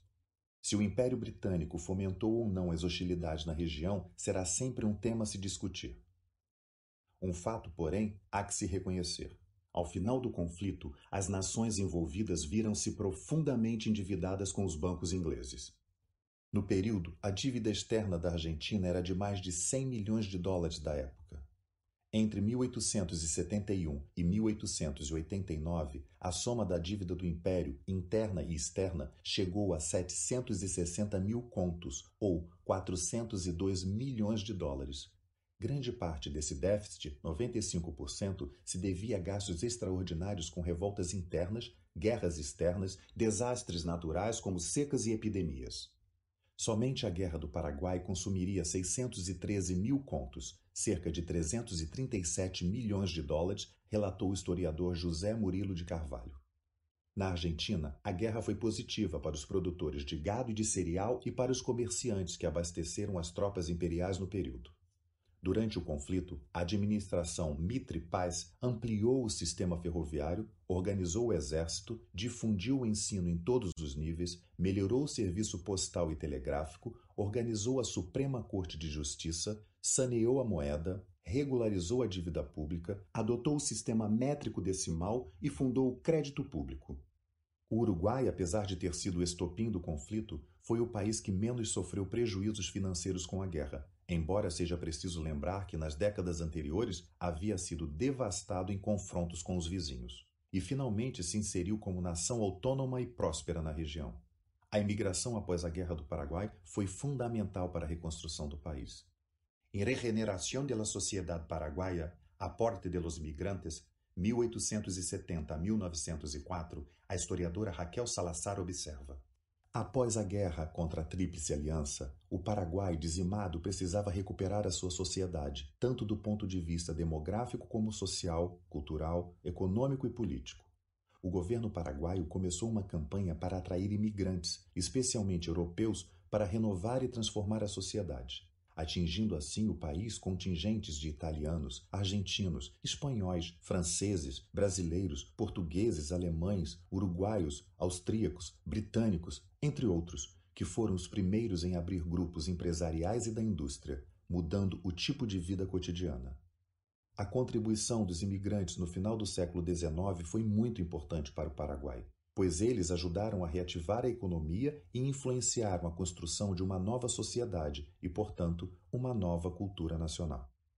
Cenário da queda de Solano Lopes, Cerro Corá foi convertido em Parque Nacional e Monumento Histórico a céu aberto em 1976. Além de esculturas e marcos que homenageiam os militares mortos no confronto, são expostos no local restos de carretas, balas de canhões, baionetas e lanças deixados após o combate. Uma galeria ilustra as batalhas ocorridas entre 1864 e 1870 e tem um acervo de quadros com a figura do mariscal. O Paraguai travaria um novo conflito, dessa vez com a Bolívia, entre 15 de junho de 1932 e 12 de junho de 1935, pela região do Chaco Boreal, tendo como uma das causas a descoberta de petróleo no sopé dos Andes. Se a Guerra da Tríplice Aliança foi o maior conflito armado do continente no século XIX, a Guerra do Chaco deixou 60 mil bolivianos e 30 mil paraguaios mortos, tendo resultado na derrota da Bolívia, com a perda e a anexação de parte de seu território pelo Paraguai. No ano seguinte, 1936, seria inaugurado na área central da capital paraguaia o Panteão Nacional dos Heróis, construção de cúpula embandeirada e colunas romanas com aparência de templo religioso, por ter sido originalmente planejada por Lopes para ser o oratório de Nossa Senhora Santa Maria de Assunção. Ali foram depositados os restos mortais de Solano Lopes, de seu filho Pantito, de seu pai Carlos Antônio Lopes, do general José Eduviges Dias e do general José Félix Estigarribia, vencedor da Guerra do Chaco. Um dos filhos de Solano e Elisa, Henrique Venâncio, retornou ao Paraguai tentando obter sem sucesso a recuperação dos bens da família perdidos no conflito. Ele se restabeleceu no país, casou-se e batizou seu filho mais velho com o nome de Francisco Solano Lopes. No começo do século XXI, eram sete os bisnetos do mariscal. Dois deles, Juan Frederico e Jorge Henrique, ainda lutam para reaver, ao menos em parte, o patrimônio dos ancestrais. O próprio palácio do governo tem sido objeto de demanda entre eles e o Estado paraguaio. Frederico Solano Lopes, trineto do mariscal e fiscal público da cidade de Pilar, considera a possibilidade de abrir um inventário sobre o imóvel, uma vez que o Código Civil paraguaio não prevê a prescrição dos direitos de herança. O embaixador Miguel Ángel Solano Lopes Casco, bisneto do mariscal, tem uma exigência mais factível. Para que as feridas se cicatrizem no Paraguai, segundo ele, o Brasil precisa devolver o canhão cristiano, feito com o metal dos sinos das igrejas de Assunção, que foi levado como troféu de guerra e atualmente está exposto no Museu Histórico Nacional no Rio de Janeiro. Em 2010, o ex-presidente Luiz Inácio Lula da Silva chegou a prometer enviar a peça de volta. O Itamaraty, porém, afirma que nunca houve negociação em curso sobre o assunto ou pedido oficial por parte do governo do Paraguai. O pesquisador do IFAM, Adler Homero, explica que a devolução é uma questão diplomática, mas a exposição desses troféus é comum em ambos os países. O Paraguai mesmo tem um navio brasileiro afundado antes do conflito, o Anhabaí, que foi recuperado posteriormente e está exposto na cidade de Vaporcué. Os integrantes da Tríplice Aliança deram alguns passos em direção à reconciliação, alguns deles polêmicos. Em seu governo, Cristina Kirchner batizou um regimento do exército argentino com o nome de Francisco Solano Lopes, uma iniciativa que repercutiu mal entre os setores militares de seu país.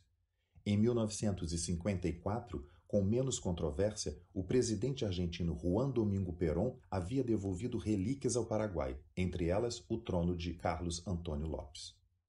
O Brasil, no governo de João Batista Figueiredo, restituiu a espada que Solano Lopes tinha na mão no momento de sua morte, assim como entregou ao vizinho Alfredo Stroessner, depois de microfilmados, 50 mil documentos do Arquivo Nacional de Assunção, que haviam sido confiscados em 1870 e incorporados à Biblioteca Nacional depois de terem integrado a coleção do Visconde de Rio Branco.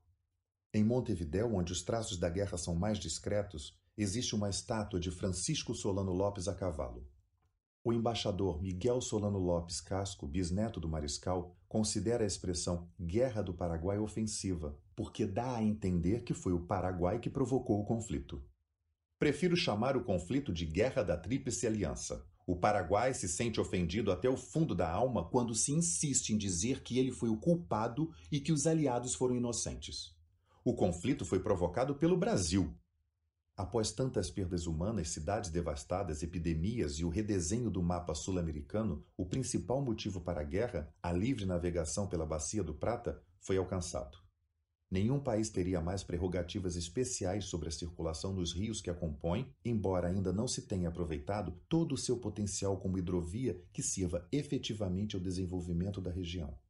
A reaproximação entre Brasil e Paraguai acentuou-se com a inauguração da Ponte da Amizade, sobre o rio Paraná, em 1965.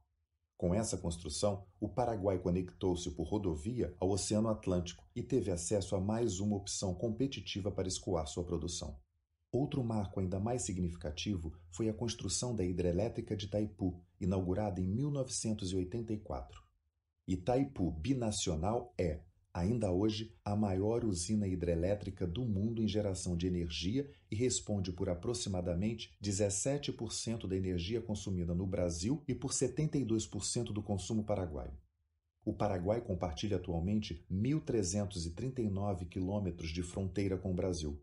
Os limites territoriais, porém, ainda permanecem fluidos, especialmente em sua região leste, onde persiste a ação dos chamados brasiguaios, fazendeiros brasileiros que desenvolvem atividade agropecuária paraguai adentro, apesar da oposição dos carpeiros, os sem terra guaranis.